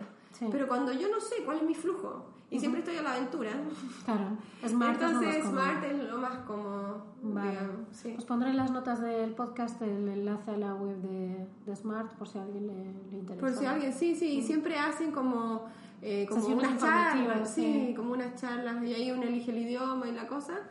Así que si quieres en francés, neerlandés o inglés también parece que tienen eh, charlas, entonces Sí. ahí te informas de todas las posibilidades que tiene. Ahora, es una hora donde te dicen 8000 cosas, porque es bien complejo en todo caso. ¿eh? Ujú. Eh, Sí. Es como que tú. ¡ah! Sí, al alguna principio a vez. lo mejor te, te puede sonar todo a chino, pero bueno, Mm. yo creo que una vez que empiezas ya, o sea, una vez que te enteras de cómo va la cosa, luego ya es ABC y, Y lo vas haciendo. y ya está. Sí, Muy sí, bien. sí. Muy bien, eh, pues nada, aparte de la experiencia como emprendedora en Bélgica, eh, ¿qué, me, qué me puedes decir de, de tu... O sea, ¿cómo valoras tu experiencia en Bélgica y qué es lo mejor que te ha aportado a ti estar viviendo aquí? Bueno, como, no sé, como te dije al principio. Sí, es que eso ya me lo has contestado es- un poco al principio. Claro, Estoy haciendo la eh, pregunta porque la tenía aquí. Claro, no, sí, yo te la respondo para abordarla mejor. Em, yo encuentro, sí, que es la experiencia que tenía que vivir, definitivamente. Es, em, ¿cómo yo te digo? O sea, vivir en el extranjero tiene su cosa. ¿no? Y para mí, esta es la primera vez que yo vivo en el extranjero donde me tengo que adaptar como a otra cultura, Cultura. totalmente diferente y con otro idioma. Y en lo peculiar que tiene Bélgica, que no es otro idioma, sino son otros idiomas con ese. Efectivamente. Porque, porque, qué sé yo, aquí se habla cualquier cosa. O sea, toda la gente es trilingüe o cuatrilingüe. O sea, ser bilingüe no es nada. Sí, no haces tiene- nada, no tiene mérito ninguno. Nada, cero. Español yo, yo no me sentí siempre síndrome de Down inmediatamente. O sea, yo dije, todos son genios acá. Son todos genios. O sea, yo, ¿qué onda? Yo pensaba que me destacaba. No. No, eh, Sí, porque yo había vivido en Buenos Aires Pero es el, el mismo idioma y el mismo idioma y... y la cultura tampoco cambia tanto a lo mejor, ¿no? ¿O sí? O sea, pero de todas maneras tú siempre tuviste referencia a Argentina. Sí. O sea, también tenías algo más claro. No te era desconocida. Eras diferente, pero no te eres no era, desconocida. claro, no era tan ajena. En cambio acá, yo no, o sea, sabía que Bélgica existía como país, pero no tenía idea de cómo era la vida en Bélgica, ni quién eran los belgas, ni, ni cómo era su, ¿no? Como su personalidad, su idiosincrasia, etcétera, etcétera. Y después venir acá y encontrarme con- también con mucha gente de muchas partes. Sí. ¿no? Que también te obliga a abrir tu mente y estar, aunque sea en el mismo lugar, pero en, nosotros decimos carrete, eh, ¿cómo digo? En una salida, en una fiesta, en una reunión social. Tú vas y están todos los italianos, después vas a otra, todos franceses, después vas en otra, están, no sé, latinoamericanos, después en otra, no sé qué. Entonces, digamos, también uno vas cambiando de país por cada evento al Sí. que vas, Y cambiando de idioma, cambiando de, de todo, de idiosincrasia, de estilos, de eventos, de, de todo. Es como un patchwork que, que se va matizando. Entonces, eso también me... Yo creo que eso es lo que más me hizo adicta a, a Bélgica, a, a Bruselas. Mm. La diversidad. Claro, que en el fondo también para relacionarte con los demás Cuesta. tienes que estar... Sí, puede ser, pero, pero en verdad te tienes que quedar con lo fundamental. Sí. ¿no? Entonces, pues claro, yo he ido a- de visita a Chile y lo que nos une muchas veces son cosas muy eh, idiosincráticas, así como muy anecdóticas, Ujú. ¿No? Se- eh, en cambio acá, para poder encontrarte con el otro, tienes que encontrarte como ser humano, Sí. no con las peculiaridades, sino que como con lo esencial. Sí. ¿no? Con, con el hecho de estar en el extranjero como en abstracto, ¿no? Entonces ahí tú puedes hablar con cualquier persona de cualquier parte, ¿no? Sí. Nos, nos- digamos, todas tus peculiaridades te ayudan a sorprender a los demás, a compartir algo interesante con ellos, pero no es el fundamento de tu relación con los demás, ¿no? En cambio, cuando tú estás en Chile, por ejemplo, como todos comparten el mismo Idioma, por lo menos, o cultura. idioma o qué sé yo, todos los sentidos comunes que hay Sí. en una sociedad. Entonces, en verdad, lo, lo que se intercambia son anécdotas Sí, chiquitas. es todo como más fácil y entonces queda como muy superficial. No se profundiza, digamos. Claro, o, o no te toca, no te toca como ser humano. O sea, yo, yo me siento mucho más ser humano abstracto estando aquí y me gusta, ¿no? Y luego la gente conoce que me llamo Verori, esto, lo otro, que vengo de Chile, qué sé yo. Pero lo que me une a ellos es la estructura básica, universal de ser ser humano, sin prejuicio. Ok. ¿Me entendía, no? Sí. Entonces, porque eso es lo que me abre a contactarme con gente de distintas culturas, ¿no? No mi peculiaridad ser chilena, sino mi abstracción ser humano. ¿Me Vale. entiendes? ¿Me entiendes Sí, lo que sí. voy? Entonces tú empatizas desde un lugar muy neutro, muy simple y, y en verdad fundamental. ¿Me entiendes? Sí. Mientras que cuando tú estás en Chile, claro, tú, toda tu peculiaridad es lo que te hace ¿no? relucir ¿no? y, y hace interesantes las relaciones.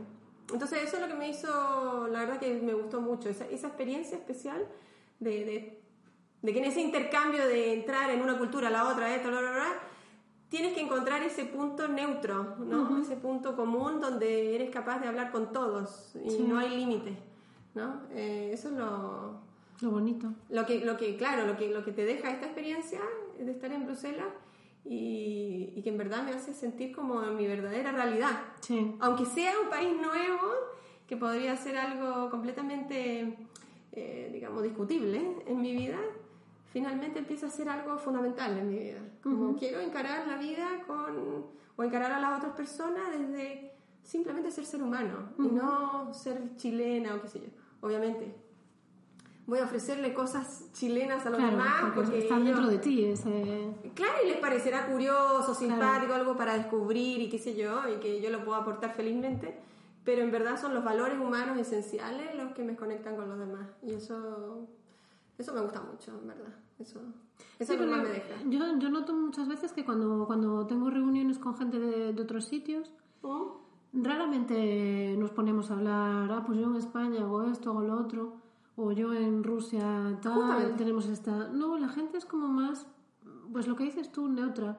Que a lo mejor si estoy con un grupo de belgas, sí que a lo mejor me preguntan, ah, pues en España tal, pero Si estoy en un grupo así eh, intercultural, la gente no habla de, de sus experiencias en su país de origen, sino que estamos aquí y... Y vivimos aquí vivimos con lo aquí, opuesto. Claro, Claro, y, y esas historias, si aparecen, son, sí, son son puntuales. plus, son Sí, plus a la situación. Pero no, no es el tema de conversación. Claro, es como un nuevo terreno de juego. Sí. ¿No? Es como que.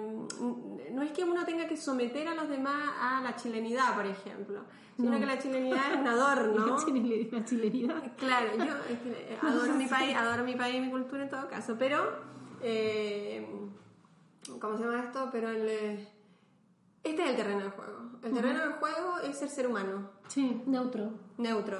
Y desde ahí construimos, no desde un pasado remoto que quedó así como inconcluso, sino que desde lo que hay aquí ahora en esta situación más, eh, ¿cómo decirlo?, más abstracta o más, eh, ¿cómo decirlo?, estructural, ¿no? Estructural de la vida. Que, no sé, me gustó esa cosa como despejada, es como, como casi feng shui de la vida personal. como que te sacaste un montón de capas Sí. anecdóticas y te quedaste con lo básico. Eso me gustó mucho.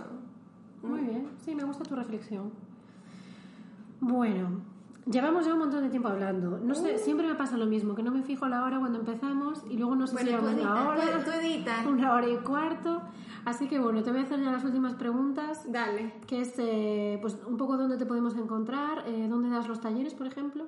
Ah, bueno, por lo general doy talleres en Elsenhof, Ujú. que es un centro de la comunidad, como una casa de la comuna, Sí, digamos, Casa de la Cultura. pero de la Excel o el CENE. Ujú. Ahora, en este minuto, en este año 2020, Elsenhof está en renovaciones, entonces no hay ninguna actividad que se esté desarrollando en su edificio. ¿m? Están las distintas actividades repartidas en distintos lugares en eh, Bruselas, o sea, en Excel. Y mis talleres ahora tienen lugar en CU, que es una ex estación de policía que se llamaba Casernes, que queda bien cerquita de la estación de trenes de Etterbeek. Sí. Eh, que es como un complejo de edificios donde antes, no sé, pues los policías hasta tenían caballos, qué sé yo, así como lugares así, eh, lugares gigantes. Entonces, en uno de esos edificios que están al interior de Casernes, entonces ahí tengo una, no tengo yo, sino que tiene Elsenhof, una sala, y ahí me autorizan para hacer mis clases. Muy bien. Pues luego ya pongo... Así que estoy haciendo ahora retrato los lunes, eh, los miércoles figura humana y pintura los sábados en la mañana. Así que los lo que curahuillas que salen a, a carretear los días, perdón, carretear, salidas sociales, eh, los días viernes, bueno, se tienen que despertar más temprano el día sábado. ¿Y, ¿Y hay que estar apuntado a un curso o se puede ir puntualmente No, no. a un taller? Yo doy, lo que pasa es que el arte se desarrolla con el tiempo, ¿no? Entonces yo doy talleres como de nueve sesiones. En este caso el de pintura tiene siete sesiones. Entonces tú te comprometes con al, al menos un módulo, que serían, por Sí. ejemplo, nueve sesiones. A veces el calendario permite diez sesiones, depende del, del cómo funcionen los días del calendario. Y entonces se hacen grupos en esas sesiones, ¿no? Como... Entonces tú, tú, vas, tú te comprometes con eso. ¿Y tú puedes empezar en cualquier momento o, tienes, o hay una fecha No, de hay, hay, hay fecha, claro. Son tres módulos. Uno que empezó recién, en, eh, hace una semana. ¿no? Eh, otro que va a empezar después de Semana Santa, o sea, digamos, eh, la primera semana de mayo, pero ya en Semana Santa voy a abrir la posibilidad de cupos. Porque hay gente que va a querer continuar, por ejemplo, Vale. entonces se van a abrir algunos cupos, no, no van a ser todos los cupos abiertos de nuevo, y después otro en septiembre.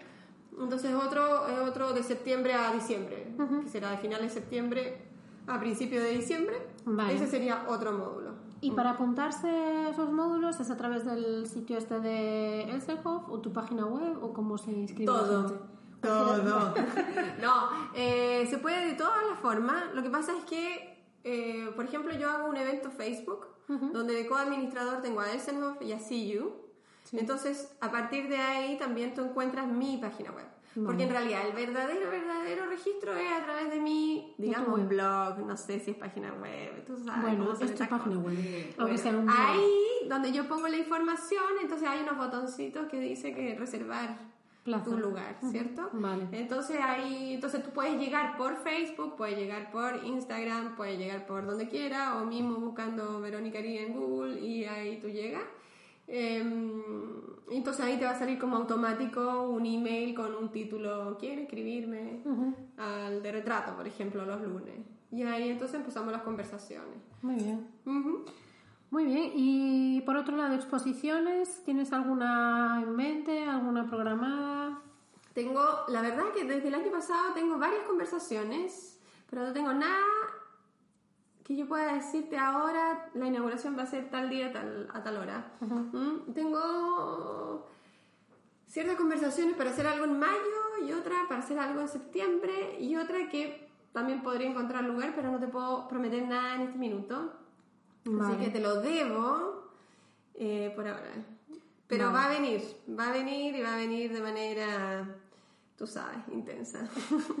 Vale, pero a lo mejor cuando, no sé cuándo voy a publicar el, el podcast, pero a lo mejor cuando lo publique ya tienes algo fijo, entonces antes de publicarlo hablo contigo y si, ah, sí, po. si tienes algo fijo ya lo... Y si no, siempre yo tengo en este blog que tengo yo, tengo así como la parte de news, que al lado de home tengo news, así como de noticias. Y la gente puede ir Y ahí puede ver, eh, claro, y si no, en Facebook va a salir lo que tenga que hacer, vale. claro, lo que vaya a pasar. Entonces, para encontrarte en redes sociales, eh, estás con tu nombre, Verónica Aris. Sí, en Instagram estoy Verónica Aris y, creo que en Facebook también. No, en Facebook no, estoy en la atelier de Aris. Ah, vale. Sí, el, el, taller de Aris, digamos. El taller de Aris. Vale, pues lo pongo también en, en las notas. Claro, ahí. Sí, porque por lo general, como que. Sí, yo he sido bastante tímida con esta cuestión, como que. Ay, no me la quiero dar. De... A lo mejor, Entonces, pero como empecé, yo empecé a hacer clases de dibujo acá en la casa, acá en el ah. Porque unos amigos llegaron y me dijeron, oye, Vero, tú sabes dibujar, oye, a mí me encantaría dibujar y qué sé yo. Y pasó que vino la, la modelo de mi profesor en Chile, vino e hizo un viaje así por Europa y quería siempre en cada lugar trabajar un poco, ¿no? Entonces de repente me contacta porque yo fui ayudante de este profesor de dibujo en Chile, de Juan Mayor. Te queremos, Juan, te queremos. Si estás escuchando esto, te adoro. ¿Cómo ya le pasas el John Mayer, John Mayer, siempre. bueno, la cosa es que ella vino de viaje y me contactó, ¿no? Porque Juan le dio mis datos y me dijo, oye, por casualidad conocería a algún profesor que haga clase de figura humana y qué sé yo. Y yo dije, bueno, no, no conozco a nadie. Y como tenía en la mente lo que me dijo este amigo de que quería aprender a dibujar, yo dije, ¡Ah! pero yo puedo dibujar. O sea, yo puedo enseñarles. Pero si yo estuve enseñando, pero por años, por siglos, y para yo ir a Argentina y qué sé yo, trabajaba de ayudante. Entonces, eh, llegué y le dije a mis amistades, oye, le, le les parecería interesante tener una clase de dibujo, figura humana, qué sé yo. Lo hacemos acá en la casa, movemos los sillones, qué sé yo, y armamos algo. Y ya, pues, ya, bacán, pero. Entonces uno, el otro, no sé qué, todos dijeron que sí y se armó una clase. Y luego a partir de esa clase todos me dijeron, bueno, pero eh, ahora se fue la modelo y qué sé yo, pero, nosotros queremos seguir. Entonces seguí como con still life, eh, bodegones, así como con objetos y frutas y cosas así. Y seguimos, y seguimos por un buen rato. Entonces me hice yo la página, de Facebook, pensando como el taller de dibujo, así como casero. Muy, muy. Informal, o sea, sin pretensiones, digamos. Vale. Y así quedó. Muy bien. Así quedó. Así que el Instagram sería como más Verónica. Más actual. Pero, pero el Facebook es la tele de Muy bien. Sí. Muy bien. Pues última pregunta. ¿Mm? ¿Tu rincón favorito de Bélgica? ¿O tus rincones favoritos de Bélgica? Ay, esto es bastante complicado. ¿Tienes muchos o qué? Eh, sí, como que hay un montón de lugares así como que me gustan. Eh, bueno, mira, me encanta acá Flagé. Yo vivo cerquita aquí de Flagé. Me encanta. Y me encantan algunos bares porque no tienen ninguna pretensión. Me encanta poder ir hasta casi que en pijama a tomar una cerveza que, por ejemplo, un amigo me diga, ya, a ver, veámonos, tomemos una, una cerveza para conversar, para así, y ir. súper bajo perfil, sin tener que estar así como... Mona como- Sí, porque yo soy latinoamericana y los que no sepan la idea de Latinoamérica, siempre la mujer se produce mucho y quiere ser como la femme fatal o qué sé yo. el taconazo y Taconazo, ultra maquillaje, ultra de todo. Y como que me encanta la idea de ir casi que en alpargata Sí, a es tomar más cerveza. relajado. Es, relajado y la gente no te juzga ni te mira. Nadie, nadie. Pueden ir con las pintas que sean, que na- nadie te va a mirar. Bueno, a lo mejor te miran, pero, pero no te van a estar juzgando. Porque a lo mejor llamas la atención, pero na- nadie te va a Es- Nadie. Es, todo muy relajado. O sea, o, o- o yo ya no percibo que me juzguen. De bajar tanto en Eso pijama. también, eso también es la edad. no, pero es cierto, es cierto, como que esa parte a mí me gusta mucho, más allá de que un rincón sea bonito, qué sé yo, especial, qué sé yo, qué sé yo, que no- hacer lo que yo Sí. quiera. También, a ver, ¿qué más eh, me gusta? Más que lugares, ¿sabes lo que me gusta más en Bélgica también? Es, todo el mundo tiene una historia detrás. Sí. Esa cuestión no la ves nunca. O por lo menos yo no la vi antes. La gente, por lo general, en Chile o Argentina, la gente realmente representa lo que hace y se define por eso. Está súper identificada con lo que hace. Entonces, si alguien es artista, es súper artista. Si alguien es ingeniero, súper ingeniero. Alguien... Pero a mí me pasaba acá en Bélgica de encontrarme con gente en los puestos más insospechados y que tiene una segunda vida increíble. Sí. Y, que, y que si tú eres una persona así soberbia y crees que el fulanito que te está atendiendo en un bar o en un supermercado, qué sé yo, es alguien que no fue a la universidad y que es alguien inferior a ti, o sea, te equivocas, pero te equivocas, o sea, que me da vergüenza. Porque, porque esa persona que te está atendiendo en un bar o en cualquier parte, tiene una vida increíble, eh, tiene proyectos así como lo que tú estás haciendo, por ejemplo. ¿no? Que hace podcast o qué sé yo, que va conociendo gente súper interesante, que tiene, o sea, un mundo y un trasfondo en todas sus actividades enorme, que tú dices, pero es que no lo puedo creer, es que no me Sí. cabe en la cabeza.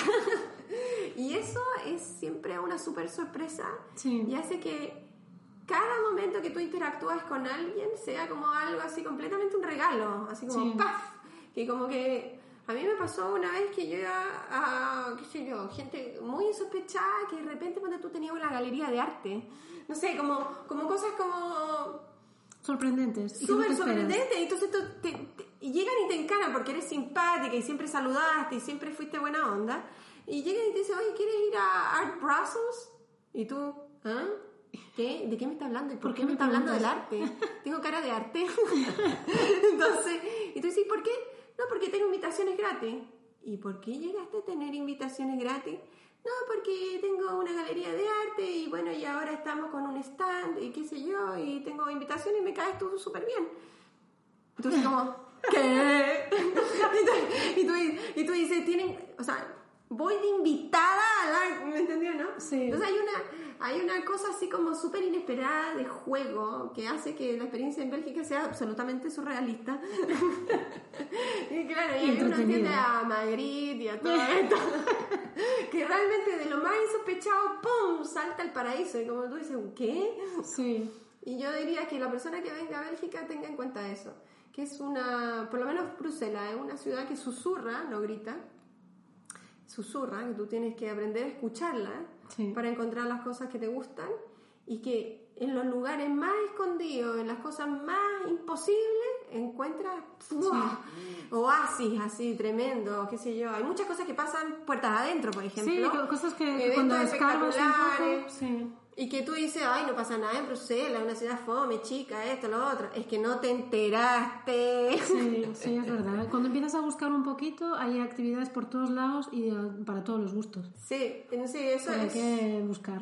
Pero eso no es una mentalidad, por ejemplo, yo que viví en Buenos Aires, donde la ciudad te come. O sea, Sí. tú tienes que ganar personalidad para caminar en las calles y, y- y la actividad cultural te, te avasalla, digamos. Sí. O sea, como que es imposible no hacer algo cultural. Eh, digamos que más discretito, más... Súper, es de susurro, como que sopla un viento en tu oído así. Sí. Súper suave y hay que aprender a escucharlo. Y eso es lo que también, más allá de un lugar específico, yo te diría que eso es lo que a mí me rompe el cerebro. Así, wow, me sorprende, sí. Muy bien. Mm.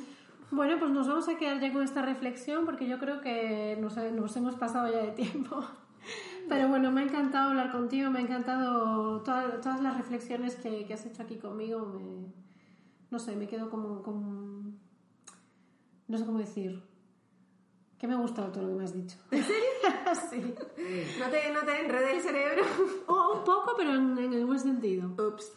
O sea, me has, me has, hecho reflexionar sobre cosas que a lo mejor no, no había pensado nunca. O sea, que bien. Ah, mira, bien. mira. Bueno, ojalá que los oyentes también. que no se hayan perdido en el medio de todo. no, seguro que no. Bueno, pues nada, Verónica, muchas gracias. Gracias a ti. Oye, me encanta que me encanta esto y me encanta el podcast eh, y tu proyecto también. Eh, como te contaba un poquito antes, que los oyentes no han escuchado, eh, que también me sirvió para conocer a otras Sí, personas que, que también están haciendo sus proyectos y, y esas personas también son increíbles. Así que Sí. por favor, si tienen, si, si escuchan lo- lo- todas estas grabaciones y tienen curiosidad, que sé yo, contacten a la gente, porque yo- Claro. yo, yo contacté a la gente de los otros podcasts. o sea, fui yo la culpable. No, pero de verdad, súper simpática la gente, súper buena Sí. onda, súper cercanos, tienen como una buena disposición, así, son bien humanos Sí. para, para encarar el- también lo que uno está intentando, ¿no? Eh, no, así que está haciendo una buena selección esta chica. No, sí, la, la gente con la que estoy hablando, gente súper agradable, todos muy dispuestos para hablar conmigo, contarme su, abrirme sus casas. La gente me está abriendo sus casas, me está contando sus historias, ya no solo profesionales, sino personales de sus vivencias aquí y las están compartiendo abiertamente. O sea que yo le agradezco a toda la gente que, que acepta participar en este proyecto mío así, sin, sin ningún beneficio aparente, porque luego por detrás sí que, se, sí que bueno, Se hay cosas. conexiones y, y cosas eh, bueno que pueden ir surgiendo proyectos en paralelo interesantes. O sea que yo encantada si, si van Te agradezco, cositas, sí, te agradezco. Sí, sí, sí, totalmente. Así que bueno, lo vamos a dejar ya aquí para no dar más el palique. Y nada, muchas gracias y nos vemos en el, bueno, nos escuchamos en el próximo episodio.